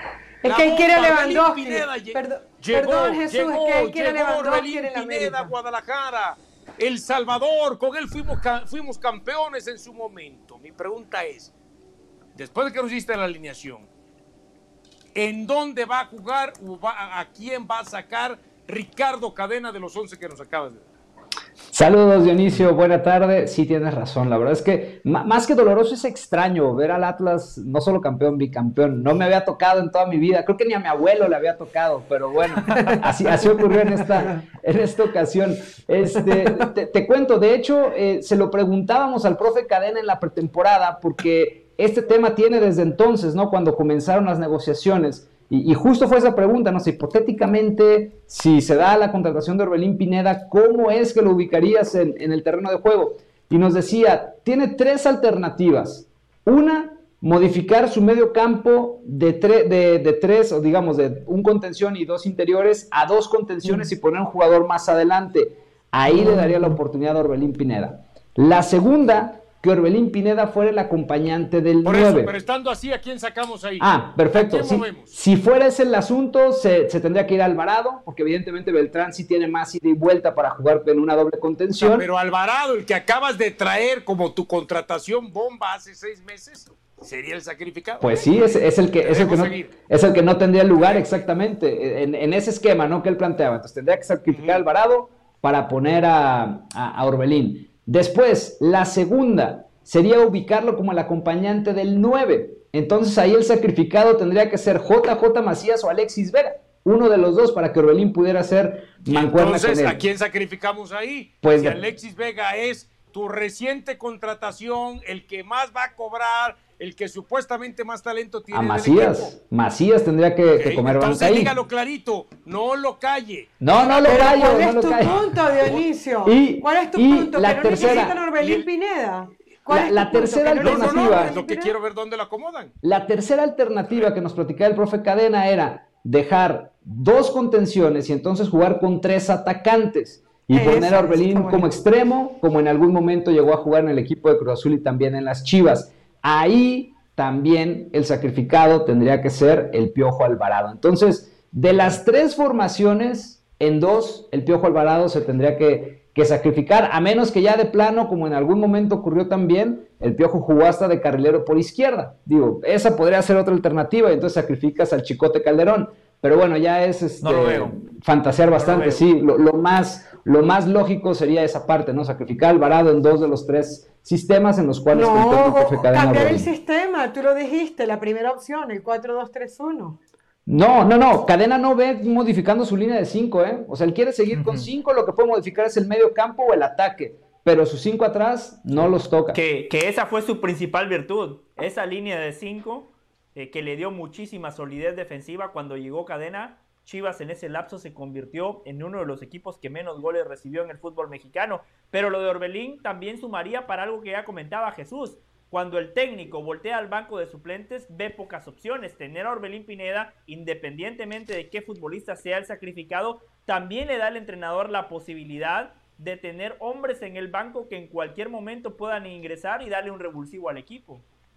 Definitivo, José. Y además, bueno, tampoco no sé si Orbelín esté para, en caso de que se concrete, pues llegar a jugar de inmediato, ¿no? O sea, habrá que ver también su, su, su estado de forma, saber cómo es que se encuentra el futbolista. Al menos las últimas dos pruebas en CONCACAF Nations League, pues nos dieron muestra de que no anda. Pero bueno, hay que esperar primero a que se cierre el asunto y que Orbelín le dé el sí al equipo de las Chivas. Jesús, Jesús, eh, ah. va- Dele, Richard, perdón. Sí, no, no, eh, a ver, pero, eh, porque no quería quedarme solo con el tema de Orbelín. Eh, ¿Se concrete o no lo de Orbelín, Jesús? ¿Hay, hay alguna expectativa de, de otro fichaje, algo, algo que, que tenga impacto similar a lo que sería... Richard, es Chivas, Richard, es Chivas. Yo No, sé que es Chivas, pero bueno, yo sé que es Chivas, pero si, si no se te da lo de Orbelín, algo tienes que intentar. Él ¿no? quiere que llegue. Lozano para ponerlo como algo horrible. Pla- pla- platicaba con, con gente de la directiva y me decían, y lo cual me da a mí entender que es Orbelino no es nadie, que buscan un refuerzo que pueda marcar diferencias, un refuerzo de selección, un refuerzo que, que en realidad sea útil, no nada más traer por traer.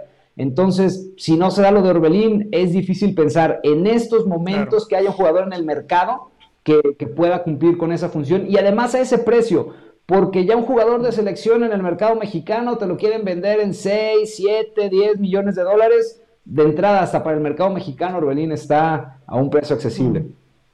Mm. Eh, otra pregunta para, para, para mm, eh, iba a decir Hernaldo, perdón, Jesús, es que Dionisio me, me ha confundido. Eh, Jiménez, Jiménez ¿Eso fue una expresión de deseo o qué? No, no, no. Sí, no, y ya me echó la culpa a mí, ¿eh? Los ya dos hacen un trabajo la traicionó espectacular. echándome la culpa. Los, los dos hacen un trabajo espectacular y, y no lo digo por quedar bien, es porque es así. Eh, ¿Se van a quedar con, Jiménez como el portero titular?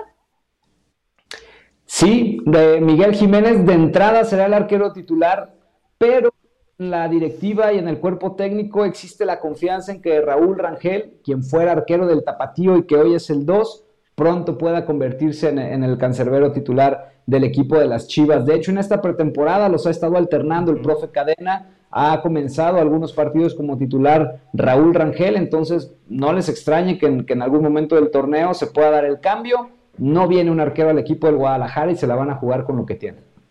Jesús, eh, qué lástima que hoy no está nuestro compañero Hernán Pereira, porque usted y yo hemos sido pioneros y creo que sumo a Dionisio Estrada también en este tema. Eh, constantemente hemos señalado los fracasos de Ricardo Peláez. Bueno, a mí hasta me errores. dejó de seguir en Twitter, con eso se lo digo. Ahí está. o No sea, aguantó la metralla, no aguantó la metralla. no, pero ni siquiera es metralla. Usted dice verdades, Dionisio. Usted dice verdades fundamentadas, con hechos. Eh, y ahí está la historia que, que valida lo que usted comenta. Y justamente ese tema le quiero plantear a, a Jesús. Eh, Hernán Pereira sigue siendo el abogado de Ricardo Peláez. Jesús, ¿cómo es posible que un equipo donde no hay plata, donde no hay poder adquisitivo, se deje salir a Gudiño gratis al Atlanta United, cuando ayer nos decía Dionisio Estrada que hace un año, cuando hubo una mejora en el contrato, le mejoraron su salario al 250%.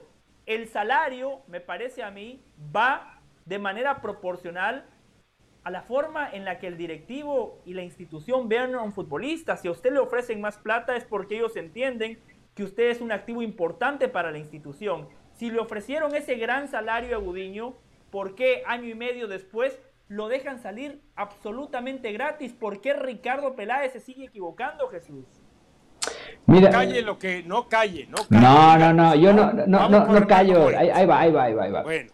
Este, hay dos temas con Raúl Gudiño. El primero es que justo antes de esa renovación que, que mencionabas, José, que citaba Dionisio, la MLS se le acercó. O sea, le sembraron la, la semillita de por qué no explorar el fútbol de los Estados Unidos. Y en ese momento Gudiño alternaba la titularidad con Toño Rodríguez. Entonces eh, la posibilidad le llamaba la atención, pero se atravesó el nacimiento de su hija. Entonces se le hacía muy complicado de repente el tener que emigrar a otro país con una niña recién nacida y todo este tema. Y por eso es que solamente extiende el contrato con Guadalajara por un año. Él ya tenía en la, en la mente esta parte de, de emigrar, de salir. Y cuando se sienta a renegociar con Chivas, Raúl quería un aumento sustancioso, o sea, todavía quería más de lo que, de lo que ya ganaba, a lo que el Guadalajara no, no pudo llegarle a sus pretensiones, terminaron las negociaciones y si se acuerdan, por eso, a pesar de ser el titular, en el partido contra Santos le dieron la titularidad a, a Miguel Jiménez. Entonces, esa fue la cuestión, un poco de que la MLS ya se le había acercado, ya le había eh, sembrado esta posibilidad de ir al fútbol de los Estados Unidos. Y por otro lado, Raúl, sabiendo que tenía esa alternativa, pues se puso a negociar con, con su bajo la Jesús, manga. También dígale usted al señor Richard Méndez, porque aquí ayer dijo Richard Méndez, como que si de pronto Guadalajara como directiva fuera una blanca palomita. No, pero si el jugador se quiere ir, ¿cómo lo van a hacer para retener? Pero cuando de pronto no se llega a ese acuerdo y le dicen, pues vas a la banca y ahora es el Guacho Jiménez el titular. ¿Usted cree que el jugador no se enoja, no se molesta y dice esas no son las formas? Pero Lo nunca- termina nunca- pidiendo su salida. Lo que pasa, pero permíteme. Pues sí, pero, pe- pero para que le quede claro que, eh, porque se lo dijo ayer José del Valle y no le creyó. Pero Entonces, ahora lo dice Jesús Bernal. Y en-. Yo nunca he estado de Pero acuerdo. Guadalajara eso el tenía derecho, ir, pero Richard. Guadalajara tenía derecho a Barcelona probar. y en todos lados. Sí. No, y otra cosa, Guadalajara tenía derecho a probar un jugador. Primero que Gudiño no era la gran cosa como para que exigiera tanto dinero. O sea, si ya le pagaban ¡Ah! bien. ¡Ya si menospreció! A ver, ¡Ya pero- a a ver! ¿cuá- cuántos- Se queja de cuántos nosotros con y- Jonathan y, usted Jesús- está haciendo todavía Jesús- peor con Gudiño. Jesús no me dejará ¡Qué mentir. bárbaro! Jesús no me dejará mentir que Gudiño tuvo más de una equivocación importante durante no solamente este torneo, sino el pasado. Y punto número dos, si sabes que un portero se te quiere ir, como mínimo pruebas el otro para ver si te va a servir o no para la próxima temporada. Es el caso de Jiménez. Así lo interpreto yo, Jesús. Sí, e- el tema, y yo creo que el grave error aquí es el haber aceptado renegociarlo por solo un año. O sea, era abrirle Eso. la puerta a pagarle más un año ¿Y ahí a que de se te quién es iba a error? ir, y a que ¿Y se te ahí iba de a quién ir. es error? De Ricardo ¿De Peláez, quién por es? supuesto. ¡Claro! De la dirección Y deportiva, de Richard acuerdo. y Hernán Pereira lo defendía. No, Pero, bueno, deja- pero ¿por qué me tienes que meter a mí en, en tus argumentos? Porque tú estabas también ahí ayer defendiendo eso. O sea- Malo sería que te metiera y no estuvieras aquí. ¿Por qué usas mi nombre para todo lo que vas a decir? Que pega. que Porque está dolido todavía con lo de México, Eh, pero- Estados Sí, sí, Unidos y eso. Todavía, todavía te arde. Hombre, está bien, Lo que- por goleada, ya pasó. Vamos, sigue para adelante, vamos. Lo que decía Caro es cierto, ¿no? Si se te va a ir un guardameta, empezás a buscar opciones. Pero la realidad es otra. Empezaron a poner al guacho para presionar a Gudiño. Claro, Para que Gudiño es aceptara la renovación de contrato. Y de Ricardo Peláez sobre ese tema, solo Jesús Bernal y yo lo señalábamos. Cuando Higuera hizo lo mismo con Alanís, con otros futbolistas, a Higuera lo mataban. Ah, es que no sabe de fútbol. Ah, es que es un tipo déspota que le quiere pasar por encima al futbolista. Y está perfecto. Yo estoy de acuerdo en esa opinión. Pero ¿por qué después no mantenemos? ¿Por qué no sostenemos esa opinión cuando cambia el personaje? Cuando ahora el nombre y apellido es Ricardo Peláez.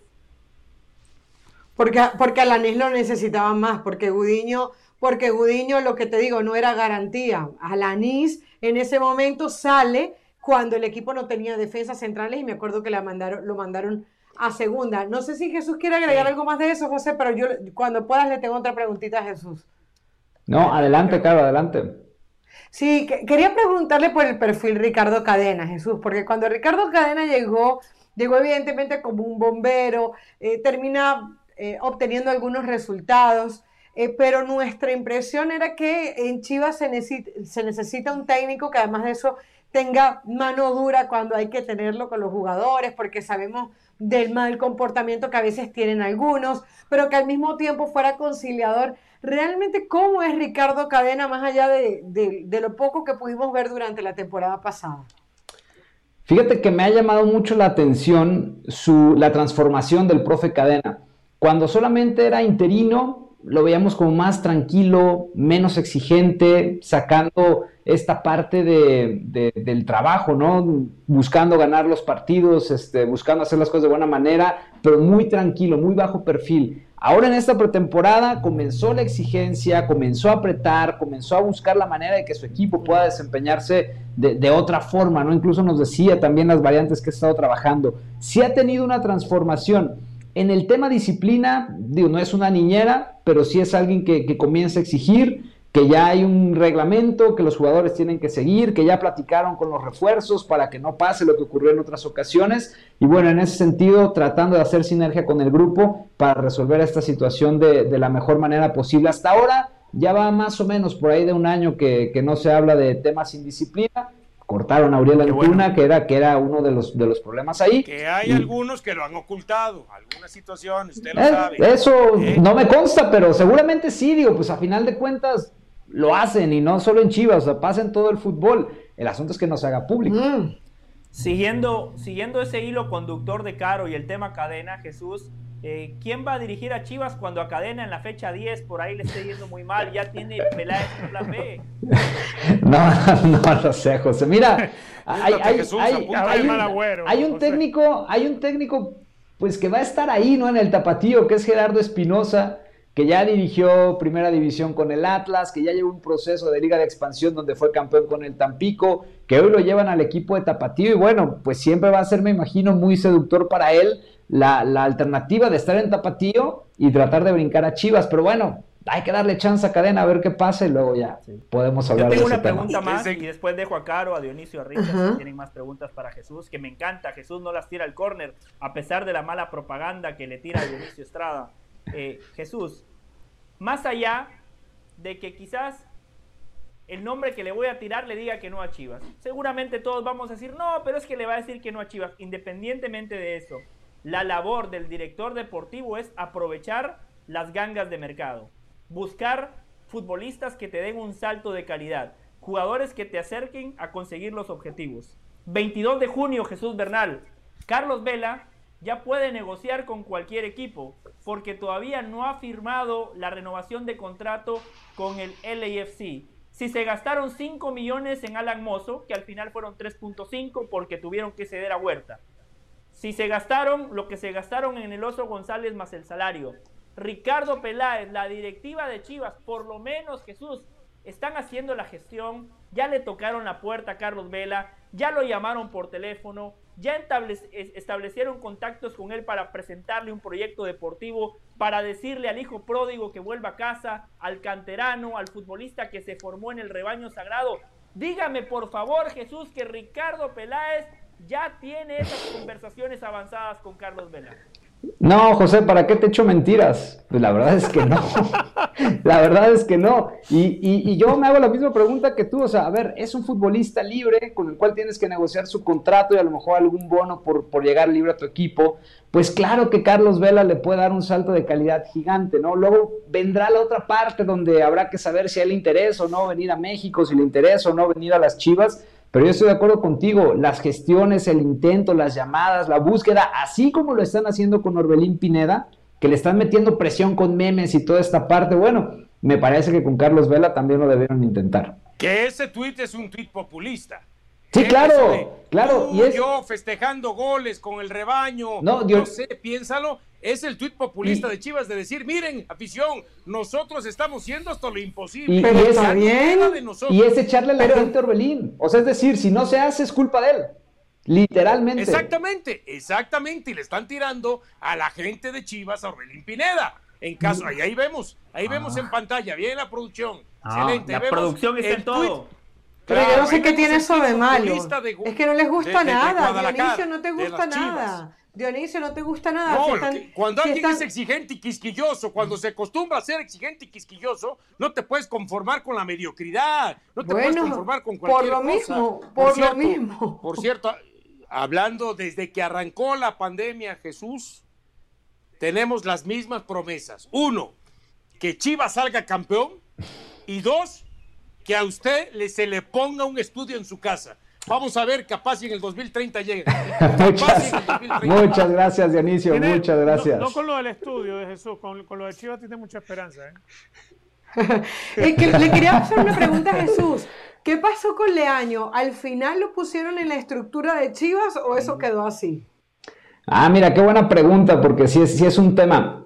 Estaba la intención de que se quedara, pero cuando se fue, literalmente hubo tantas áreas que tuvieron un respiro y un alivio que decidieron que mejor no volviera.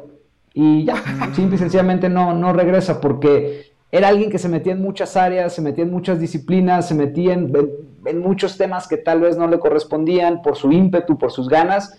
Y sí, me platican que fue un alivio en la institución el hecho de que lo hicieran a un lado y entonces se mm. tomó la decisión de, de que no volviera más. Y, Jesús, ya para que quede era claro, dale, dale, José, dale. No digo, Leaño era conflictivo, básicamente. Sobre ese tema que acaba de poner Caro sobre la mesa, cuando eh, eh, se da aquella conferencia de prensa, cuando Peláez habla de, ah, los refuerzos, del plan, eh, ratifica cadena, le preguntan sobre Marcelo Michel Leaño y él dijo no va a continuar. Pero a usted le quedó la misma sensación que a mí que lo dijo hasta casi se le esbozaba una sonrisa, como muy contento, como que no como que se estaba vengando, pues es que, eh, como que estaba sacando es que el veneno. Se, los platiqué, se los platiqué varias veces, no había buena relación. No había buena relación ahí entre Peláez y Marcelo Michele Año. Se lo impusieron a Ricardo Peláez y entre otras personas, pues él también, claro que respiró con la salida de Marcelo. Yo nada más quiero que nos aclare, y eso para la gente de Guadalajara, que nos ve a través de ESPN Plus. A ver, si hubo una discusión acalorada entre Peláez y el pollo briseño, o simplemente cada quien, al igual que yo, ¿eh? ¿Eh? tienen una manera muy expresiva en su eh, lenguaje corporal y, no pasó nada, ¿no? Pues fue, un debate, pongámoslo así, es como si Dionisio y Pereira platican. Algo así, acalorado, este, manoteando. No, pero Pereira es un pecho frío. Como Richard. Póngame a, Ri como Richard póngame y a Richard, por lo menos. Póngame a Richard. Bueno, a ver, póngame a RM, porque se enoja que le diga Richard Méndez aquí. RM, a RM. A RM. Real Madrid, ah, no. Bien. Caro, ya estamos en modo Las Vegas. Bien, Caro, RM, como Real Madrid. Jesús, eh, eh, yo no sé, José del Valle, que es tan detallista, nunca hablo de tu bronceado. Eh, no sé si tiene que ver con el verano, con las horas que has estado viendo los entrenamientos de Chivas. Yo creo que es por esto último, seguramente viendo los entrenamientos de Chivas. Y por eso te pregunto, ya, olfato periodístico, ¿ves a Chivas realmente siendo protagonista de este torneo? ¿Crees que Cadena puede ser el hombre que le aporte ese clic de diferencia finalmente después de tantos técnicos? ¿Sientes que Ricardo Peláez está hoy consolo con el equipo independientemente de quién llegue? ¿O se te hace que va a ser otra temporada más para el olvido? A ver, contestando la primera, pues sí, es que entre que me fui a la pretemporada de Chivas y los entrenamientos y que ahora ya tenemos esta modalidad híbrida, pues el sol pega más, ¿no? Entonces sí, ya me pongo bronceado. Pero del tema deportivo, yo creo que va a ser una temporada, no sé, es que no sé si complicada, pero no para la expectativa de lo que el aficionado de Chivas tiene cada seis meses. No, no, Chivas no es candidato al título, Chivas pues va a tener que jugar, pelear, convencer, o sea, eh, es difícil. Tú revisas la plantilla de Chivas contra las más poderosas de México y está lejos, ¿no? Entonces, yo creo que va a ser otro torneo de esos donde se van a meter, van a pelear.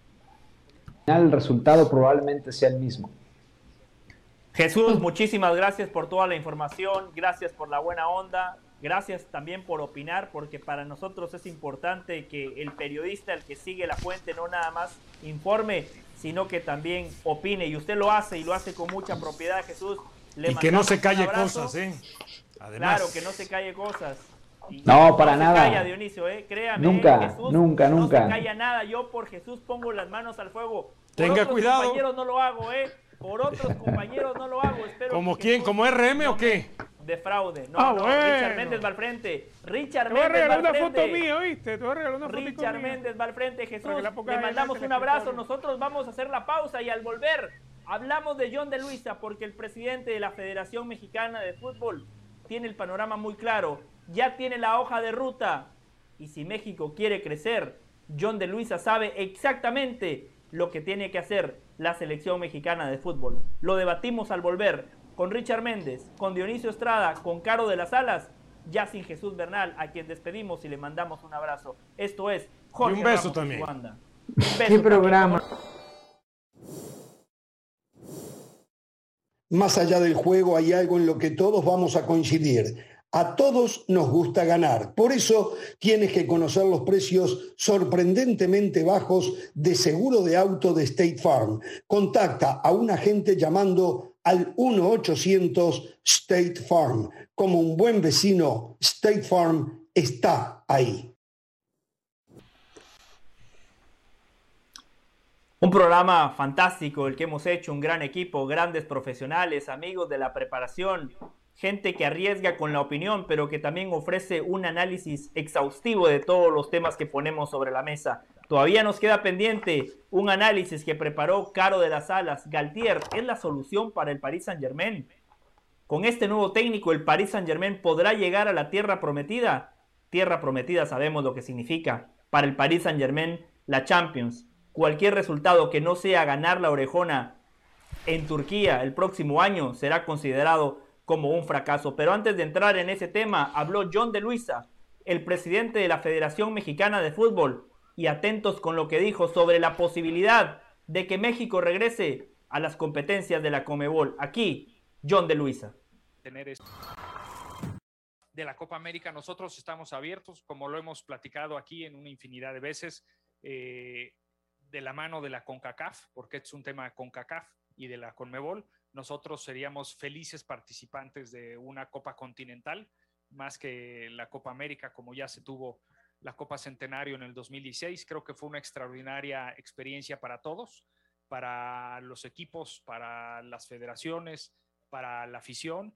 Y estoy seguro que de la mano, no nada más ahora de, de CONCACAF y de CONMEBOL, sino de la mano de FIFA, porque la FIFA será la primera interesada en tener estos torneos eh, preparatorios como lo ha hecho ahora en, en, eh, el Mundial de Qatar con la Copa Árabe eh, como preparatoria a la Copa del Mundo, seguramente tendremos noticias de la FIFA de qué es lo que nos propondrían. A nosotros nos daría mucho gusto tener un torneo compartido con nuestros hermanos de la Conmebol y si se puede de otras confederaciones, aún mejor.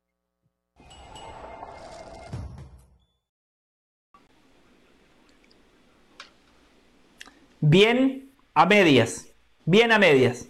John de Luisa lo tiene claro, México necesita regresar a la Copa América. Él hablaba de esa gran experiencia que fue la Copa América Centenario. Quizás para Juan Carlos Osorio no fue una gran experiencia, para el aficionado mexicano fue una experiencia dolorosa, ese 7 a 0 contra Chile, pero en líneas generales es mucho más productivo perder contra Chile 7 a 0 que ganarle eh, a Jamaica, que ganarle eh, a Guayana Francesa en cualquier otra competencia.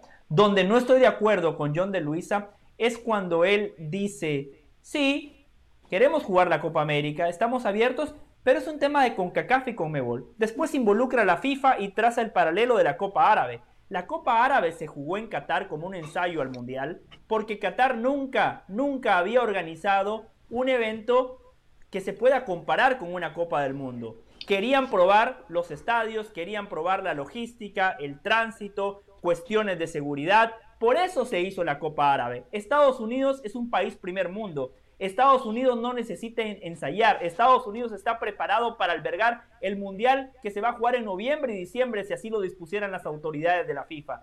John de Luisa no basta con decir que es un tema de CONCACAF. No, no, no. México tiene que involucrarse de manera proactiva. México tiene que utilizar su músculo y el poder adquisitivo que tiene. México es la gallina de los huevos de oro. México le tiene que exigir a la CONCACAF que ellos van a jugar la Copa América. Tienen muchas maneras para hacerlo. Si yo soy John de Luisa, le digo a la CONCACAF, si no me dejas participar en la Copa América, a la Copa Oro te voy a mandar un equipo B, un equipo B diagonal C. Se te va a acabar el negocio. Si no me mandas a la Copa América, si no peleas con la Comebol para que nosotros regresemos a disputar el torneo continental más importante de América, a tu famosa CONCACAF Liga de Naciones, yo no voy a participar y si participo te voy a mandar equipos totalmente alternativos. Ese Final Four, donde la CONCACAF genera muchos millones de dólares, ¿por qué? Por la presencia de México. México tiene la sartén por el mango. Si México quiere crecer, no basta con decir, queremos jugar Copa América. Tienen que participar de manera proactiva y tienen que presionar a CONCACAF para que México vuelva a jugar una Copa América. Mm. ese discurso de John de, John de Luisa, perdón, eh, Ricky, yo creo que ese discurso de John de Luisa o es populista o alguien le apretó, le apretó las cuerdas, porque, las tuercas, perdón, porque yo no creo que él no lo supiera. Tenemos años diciendo lo mismo. El Tata Martino se lo dijo eh, eh, desde su lado. Quiere desviar la atención porque sabe que hoy todo el mundo habla del bajo nivel del, del futbolista mexicano quiere convencer a un Tata Martino de que crea en el proyecto de futuro, quiere convencer a la FIFA de que México va a tener más protagonismo en el, tema fútbol. A mí sí me parece, lo que te digo, me parece más lo primero, un discurso populista en donde me parece que, y, y hablo lo del apretón de tuercas porque probablemente estamos, estamos viendo que da un pasito más allá. La última vez había dicho, eso depende de CONCACAF y se había lavado las manos. Ahora dijo, eso depende de CONCACAF, de CONMEBOL, nosotros estamos abiertos, queremos hacer las cosas. A mí lo que me parece preocupante es que entre discurso y discurso el tiempo pasa y ya cuánto tiempo tiene México sin una Copa América, salvo la centenario, evidentemente, sin una Copa Libertadores y sin una Copa Suramericana. Eh, los problemas siguen sucediendo, la falta de fútbol y de futbolistas sigue llegando y aunque esa no es toda la solución, ya sabemos cuál es y lo único que el único cambio real que estamos viendo José y compañeros es a nivel de discurso, pero de acción no sucede absolutamente nada. hay, hay varias cosas que, a ver, que complican la presencia no solamente de México, sino también de Estados Unidos, porque si comparamos En el área de CONCACAF, los que producen dinero y los que pueden ser apetecibles para CONMEBOL incorporar en su Copa América son México primordialmente y luego Estados Unidos, porque son los que tienen los sponsors, los que tienen el dinero. Eh, yo entiendo que de pronto para el crecimiento del fútbol mexicano fue muy bueno la Copa Libertadores, pero cuando uno habló con los jugadores mexicanos que disputaron con sus clubes Copa Libertadores, te hablaban de lo largo y lo incómodo y lo pesado que eran los viajes. Imaginemos este escenario, una Copa Libertadores que se juegue desde Canadá hasta Argentina y Chile. Los recorridos de avión son durísimos para jugar una fase de grupos de Copa Libertadores. Y eso ya lo, ya lo vivió México. Lo vivió Estados Unidos cuando sus equipos de la MLS fueron invitados, bien sea a, la Copa Sudamericana o cuando estuvieron en, aquel invento de la Copa Merconorte. A nivel de selecciones es diferente. A nivel de selecciones, si se lograra mantener el modelo de la Copa América Centenario, obviamente la presión de CONCACAF es ser socio. No es perder o entregar a México para que México vaya libremente a disputar Copa América, Copa Libertadores o todo lo que quieran. El tema de que CONCACAF quiera ser, obviamente, socio en todo esto. Si México y Estados Unidos son los que traen billete y en grandes cantidades para la CONCACAF, Argentina y Brasil lo hacen del otro lado, lo hacen para Sudamérica. Y creo que entienden tanto CONCACAF que la forma de ceder con México es que se vuelva a hacer un torneo similar al de la Copa Centenario y que por allí sean socios, que es algo muy distinto. Lo que yo veo en el horizonte es que hoy en día Conmebol está más lejos de CONCACAF y está más cerca de la UEFA.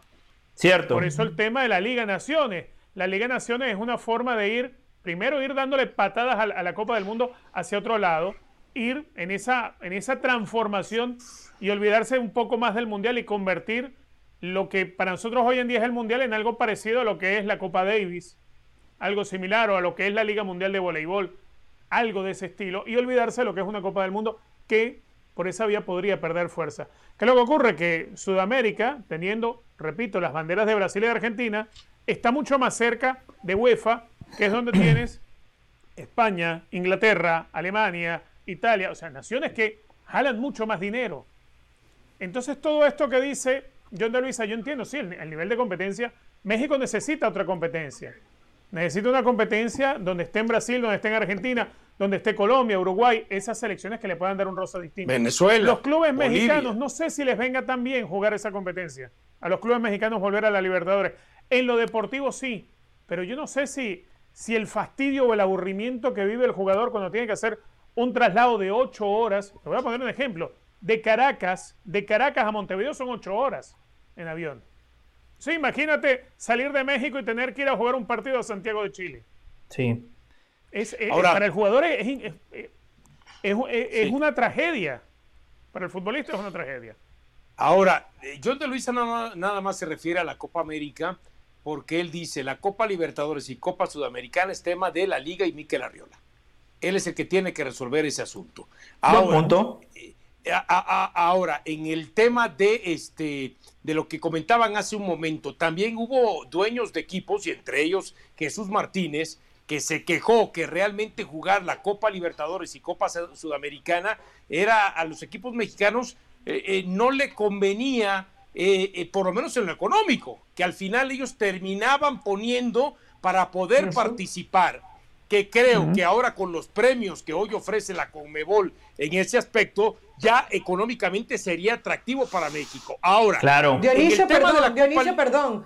Jesús Martínez al final defendía lo, de la participación, me acuerdo. Solamente entre paréntesis. Sí, sí, porque ahora ya está este, ya sabe cuáles son los premios. Ya los premios no son los de antes. Y ahora como ya lo siente jugoso, dice, perfecto, ahora sí, no importa, como dice Richard, que el jugador viaje a Santiago de Chile o viaje a Argentina o viaje a Montevideo. Le doy información a Dionisio para, para, que, para que la gente tenga un parámetro real y usted sigue con su exposición. Hoy el campeón de la CONCACAF Champions League gana poquito más de medio millón de dólares, casi se acerca al millón de dólares. El campeón de la CONCACAF, hoy el campeón de Copa Libertadores en el global, recibe más de 15 millones de dólares. Sí, sí, Copa Oro, Pero es que, Copa Oro, el campeón de Copa Oro, cerca de 2 millones de dólares. El campeón de Copa América en el 2021 recibió 10 millones de dólares. Es decir, si la prioridad del directivo mexicano siempre ha sido lo económico, bueno, ahora Comebol no nada más te ofrece la competencia férrea, intensa para tus clubes, para tus selecciones, sino que te ofrece muchísimo dinero. Siga, Dionisio, perdón. Pero es que solo por jugar fase previa, por jugar fase previa, cobras ya un millón de dólares en, la Libertadores. Exactamente, así es. Por eso fue que Jesús Martínez después ya levantó la, la voz, dijo, no, que no sé. Ahora, en tema de eh, Copa Libertadores y Copa este, Sudamericana, si es que vamos a hablar que eso le sirve a México para elevar su nivel, ese yo lo pongo entre comillas. ¿Por qué? Porque los equipos mexicanos ya sabemos que están conformados en su mayoría por extranjeros, que habitualmente vemos ocho jugadores este, extranjeros en las alineaciones de los equipos mexicanos. Y me imagino que en Comebol, como no hay restricción, como sí la hay en el torneo, pudieran jugar hasta con 10, 11 este, jugadores extranjeros. Entonces, por eso digo, eso de que le beneficie al futbolista mexicano, Libertadores y Copa Sudamericana, a menos que fuera Chivas, le pongo ahí un entre comillas. ahora, le beneficia, Ahora, ahora, voy a la Copa América. Ahí sí, para que veas, ahí sí le sirve ese roce, ese fogueo al jugador mexicano, más allá de que en 10 Copas América México alcanzó dos finales y tiene tres, este, eh, tres terceros lugares. Entonces ahí sí le sirve. Y más cuando enfrentamos este, condiciones distintas, que si tienes que ir a Sudamérica, a jugar en Brasil, o a jugar en Chile, o a jugar en Colombia, o en Bolivia, en donde se haya jugado, o en Uruguay, o en donde se haya jugado la Copa América en su momento. Pero aquí es donde yo voy. Creo que a México también le termina perjudicando que la Copa, porque creo que ya la Copa América va a empezar a ser otra vez cada cuatro años, si no mal recuerdo. Sí, ¿Eh? correcto. Bueno, y en cambio la Copa Oro es cada dos años. Hay una que se termina cruzando a fuerza con Copa América. Y es ahí donde no, ya no, ya no se cruzan, ya no se cruzan, porque ahora Copa América se va a jugar en año par. La próxima Copa América va a ser en el 2024. Las Copas Oro México las jugaría 2023 y 2025. 23, 25, 27 y así sucesivamente. Bueno, Correcto. entonces, entonces ya eh, habiendo aclarado esta situación, el tema pasa por lo que dice Richard. A ver, yo quiero llevarme mi buena tajada importante del pastel, dice CONCACAF. Yo no solamente voy a dejar que tú vayas, ¿eh? tú eres un agremiado mío. Yo quiero Está bien, Dionisio, pero hay México le dice, ahí México les dice, si no me das permiso, yo no te voy a Copa Oro y, en Copa Oro tampoco vas a recibir tu tajada. Sí, pero acuérdate lo que hizo Chuck Blazer en su momento y Jack Warner. Cuando México empezó a ir a, Sudamérica y jugaba justamente con su alineación o su selección A, eh, y después venía y jugaba el torneo a los 15 días con su selección B, ahí pusieron el candado. No, todos tienen que ir con su selección A, aparentemente, porque hay que recordar que la última Copa Oro Estados Unidos jugó la mayoría con jugadores de su selección B. Entonces, México tiene que sentarse, tiene que negociar y yo creo que con CACAF lo que quiere. A mí ya no me importa qué selección me traigas a Copa Oro, siempre y cuando a mí me hagas partícipe de ese reparto del gran pastel que es la Copa América. Es que de alguna manera Richard, Richard asomaba un poquito el tema de la, de la Nations League y esa unión entre Europa y Conmebol yo creo que les tiene que haber caído el 20. Es decir, cuando vieron lo que va a pasar, dijeron, oh, oh, nos estamos quedando afuera. Y, y, y, aparte lo despreciaron por mucho tiempo. O sea, hoy UEFA toma lo que CONCACAF no quiso por un montón de años y que tuvo la posibilidad. Ahí, o sea, salvo esa Copa Centenario, CONCACAF se encargó prácticamente de rechazar a Comebol, por las razones que tú quieras, por las razones económicas, por las razones de los viajes, porque te daba crecimiento, porque no te daba crecimiento. Entonces hoy, cuando te estás dando cuenta que el gran poderoso llamado UEFA que Alemania, que Italia, que España, etcétera, van a jugar no solamente contra Argentina y Brasil, sino que también lo van a hacer contra Ecuador, Colombia, Perú, Chile, Bolivia y Venezuela probablemente. Entonces ahí dices, ¿qué hicimos? ¿Qué tiempo hemos perdido? Cuando después de cada partido de la selección mexicana, lo que se termina diciendo es el nivel de nuestro fútbol no es el más óptimo. Entonces, Dionisio, tú decías hace un ratito, no, no es solamente la Copa, eh, no es solamente el fútbol de clubes, es más el de la selección, no, el fútbol de clubes también. Tú hace un ratito decías, ah, es que es Tuani, y yo te decía, bueno, o, o hablaban del delantero de Palmeiras y decíamos, y la Copa Libertadores, cuando te metes en un torneo de estos, cuando te metes en un torneo suramericano de estos, subes el nivel de la liga de manera automática, aunque no tengas mexicanos, que los vas a tener siempre. Dam, por ejemplo, que está hoy eh, a prueba en el América. ¿Tú crees que si, que si Dan tiene una referencia importante como extranjero jugando en la Copa Libertadores o si tiene la posibilidad porque le vieron su buen accionar y el día de mañana juega yo, eh, juega digamos en River Plate, no sube el nivel de DAM, es que no es solamente la plantilla, son todos los daños colaterales, en este caso beneficios colaterales que te da el participar en un torneo de este prestigio. No es la Champions League, pero tampoco es la Conca Champions. Y ese punto medio para México siempre va a ser bueno. Y me dejan, me dejan ofrecer un argumento más. Sí. la Comebol también tiene que hacer el mea culpa y la Comebol también tiene que buscar que México selección regrese a Copa América. La Comebol también tiene que buscar que los equipos mexicanos regresen a Copa Sudamericana y a Copa Libertadores. México, con su equipo A en Copa América, siempre fue protagonista. No siempre llegó a finales, pero siempre fue protagonista y siempre fue una selección que sumaba al espectáculo. Y compitió muchísimo. exacto. Equipos mexicanos en Copa Libertadores. Cruz Azul finalista, Chivas finalista, Pachuca ganó la Copa Sudamericana. Hoy, hoy la Copa Libertadores necesita Tigres finalista. los clubes mexicanos, Tigres finalista, como los clubes mexicanos necesitan a la Copa Libertadores. Si hacemos un repaso rápido, hoy la Copa Libertadores es dominada por equipos brasileños y equipos argentinos. Fíjense los octavos de final de la Copa Libertadores 2022. Libertad de Paraguay, Emelec de Ecuador, Cerro Porteño de Paraguay y Deportes Tolima de Colombia cuatro equipos. El resto, todos brasileños, todos argentinos. Y de esos cuatro que no son ni brasileños ni argentinos, ninguno, ninguno tiene chances reales de ganar la Copa Libertadores. Después, ¿la pueden ganar? Sí, esto es fútbol, ¿no? Hemos visto cosas muy locas en la historia de este hermoso deporte. Pero en la lógica, en el papel, ninguno de estos cuatro equipos tiene chances. Ponemos a Rayados, con la plantilla que tiene, a Tigres, con el equipo que tiene, son dos equipos que por sus extranjeros, como decía Dionisio, América, Cruz Azul, pueden competir con los equipos argentinos, pueden competir con los equipos brasileños, por eso la Conmebol también tiene que darse cuenta que necesita a los equipos mexicanos y a la selección mexicana en sus torneos. Y que en Copa América México ha demostrado, les ha demostrado allá abajo, eh, que solamente está por Brasil y Argentina debajo de ellos. Con los demás no, puede competir con cualquiera, ¿eh? Puede competir con cualquiera. Totalmente. Más allá de ese 7 a 0 de Chile. Contra Uruguay, contra Uruguay no se notó mucho esa diferencia. Sí, bueno, porque también, insisto. No, pero, a nivel de clubes sí, a nivel de clubes sí creo yo que México no, está No, y también a nivel de, selección. porque si no, bueno, eh, Uruguay en esta actualidad, pero cuando México compitió, hay que recordar que le ganó a Uruguay. Y le ganó también que dicen, no nos interesan los terceros lugares. No, recuerdo que cuando regresaron del Mundial del 2010 festejaban el cuarto lugar los uruguayos. Ya. Hay, algo, que, es muy cierto. Eh, a ver, yo recuerdo una conversación que tuve con Nicolás Leos hace un montón de años. A ver si no lo investigan. A ver si no lo investigan por esa conversación. No, no, no, no, no, no se preocupe. Eh, eh, en una entrevista que, le estuve haciendo para la televisión en aquel momento, allá en Luque, en la sede de la Comebol, yo estuve. Y uno de los temas que tocamos era en aquel momento los equipos mexicanos participaban en Libertadores y eran invitados con frecuencia a la Copa América. Más que invitados con frecuencia a la Copa América, los equipos mexicanos eran parte de la Copa América.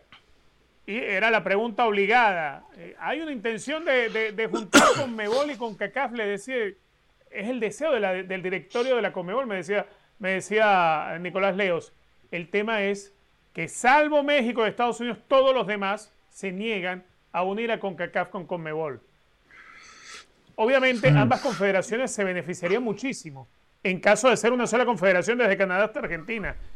E, el tema es que hay algunos que, no quieren competir de otra manera o que no quieren eh, perderse la oportunidad de tener que jugar eliminatorias y jugar sus partidos contra México en Estados Unidos y hacer un buen billete, por ejemplo.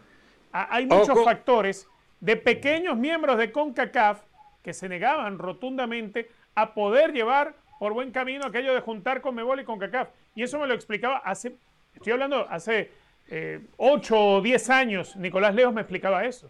Ahora, y ojo, No, más, más de eso, casi 20 años. y fíjese, y ojo con eso que dice usted, pero también con lo que dice José, porque José arrancó este segmento diciendo, es que México tiene que meter todo el músculo para exigir y obligar prácticamente a CONCACAF eh, a través de que, ah, sí, no quieres este, concederme esto, pues ahora resulta que yo te mando esto. ¿No quieres concederme? Ok, perfecto. Pero cuando usted, Richard, habla de que México y Estados Unidos quieren, yo tengo mi duda de Estados Unidos. Porque usted No, debe Estados Unidos- recordar, Estados Unidos no tiene usted problema. debe recordar muy bien no que. Estados Unidos ha rechazado invitaciones para jugar Copa América. Y hoy Estados Unidos tendría que unirse a México para generar el músculo mayor de buscar participar con No, CACAF en Copa no América. quiere. Pero Por si Estados Unidos pidió ser, Pero pidió ser, pidió ser anfitrión de Copa América nuevamente después del 2016. ¿Qué- ¿Pero qué está diciendo Dionisio? ¿Qué está diciendo? Mira, eso, del Valle, Estados- no dio tiempo Estados Unidos de lo ha de Gautier. rechazado. Mañana, mañana eh, aprendemos la pronunciación, Christophe Gautier, algo así.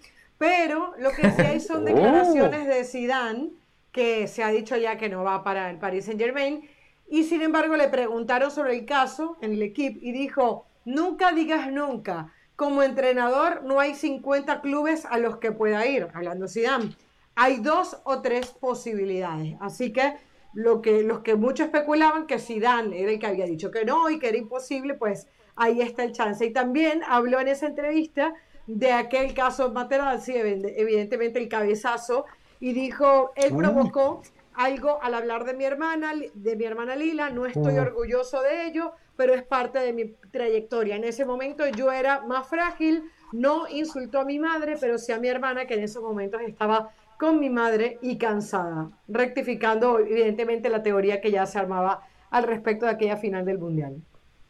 Dos cosas. Primero que todo, Caro, una disculpa que no pudimos abordar el tema de hoy. Lo bueno No es que no pasa pierde nada. vigencia y mañana, y mañana usted eh, lo va a hacer y lo vamos a disfrutar. Segundo, lo más importante también, ¿me puede repetir la pronunciación? Porque su francés, Caro, espectacular.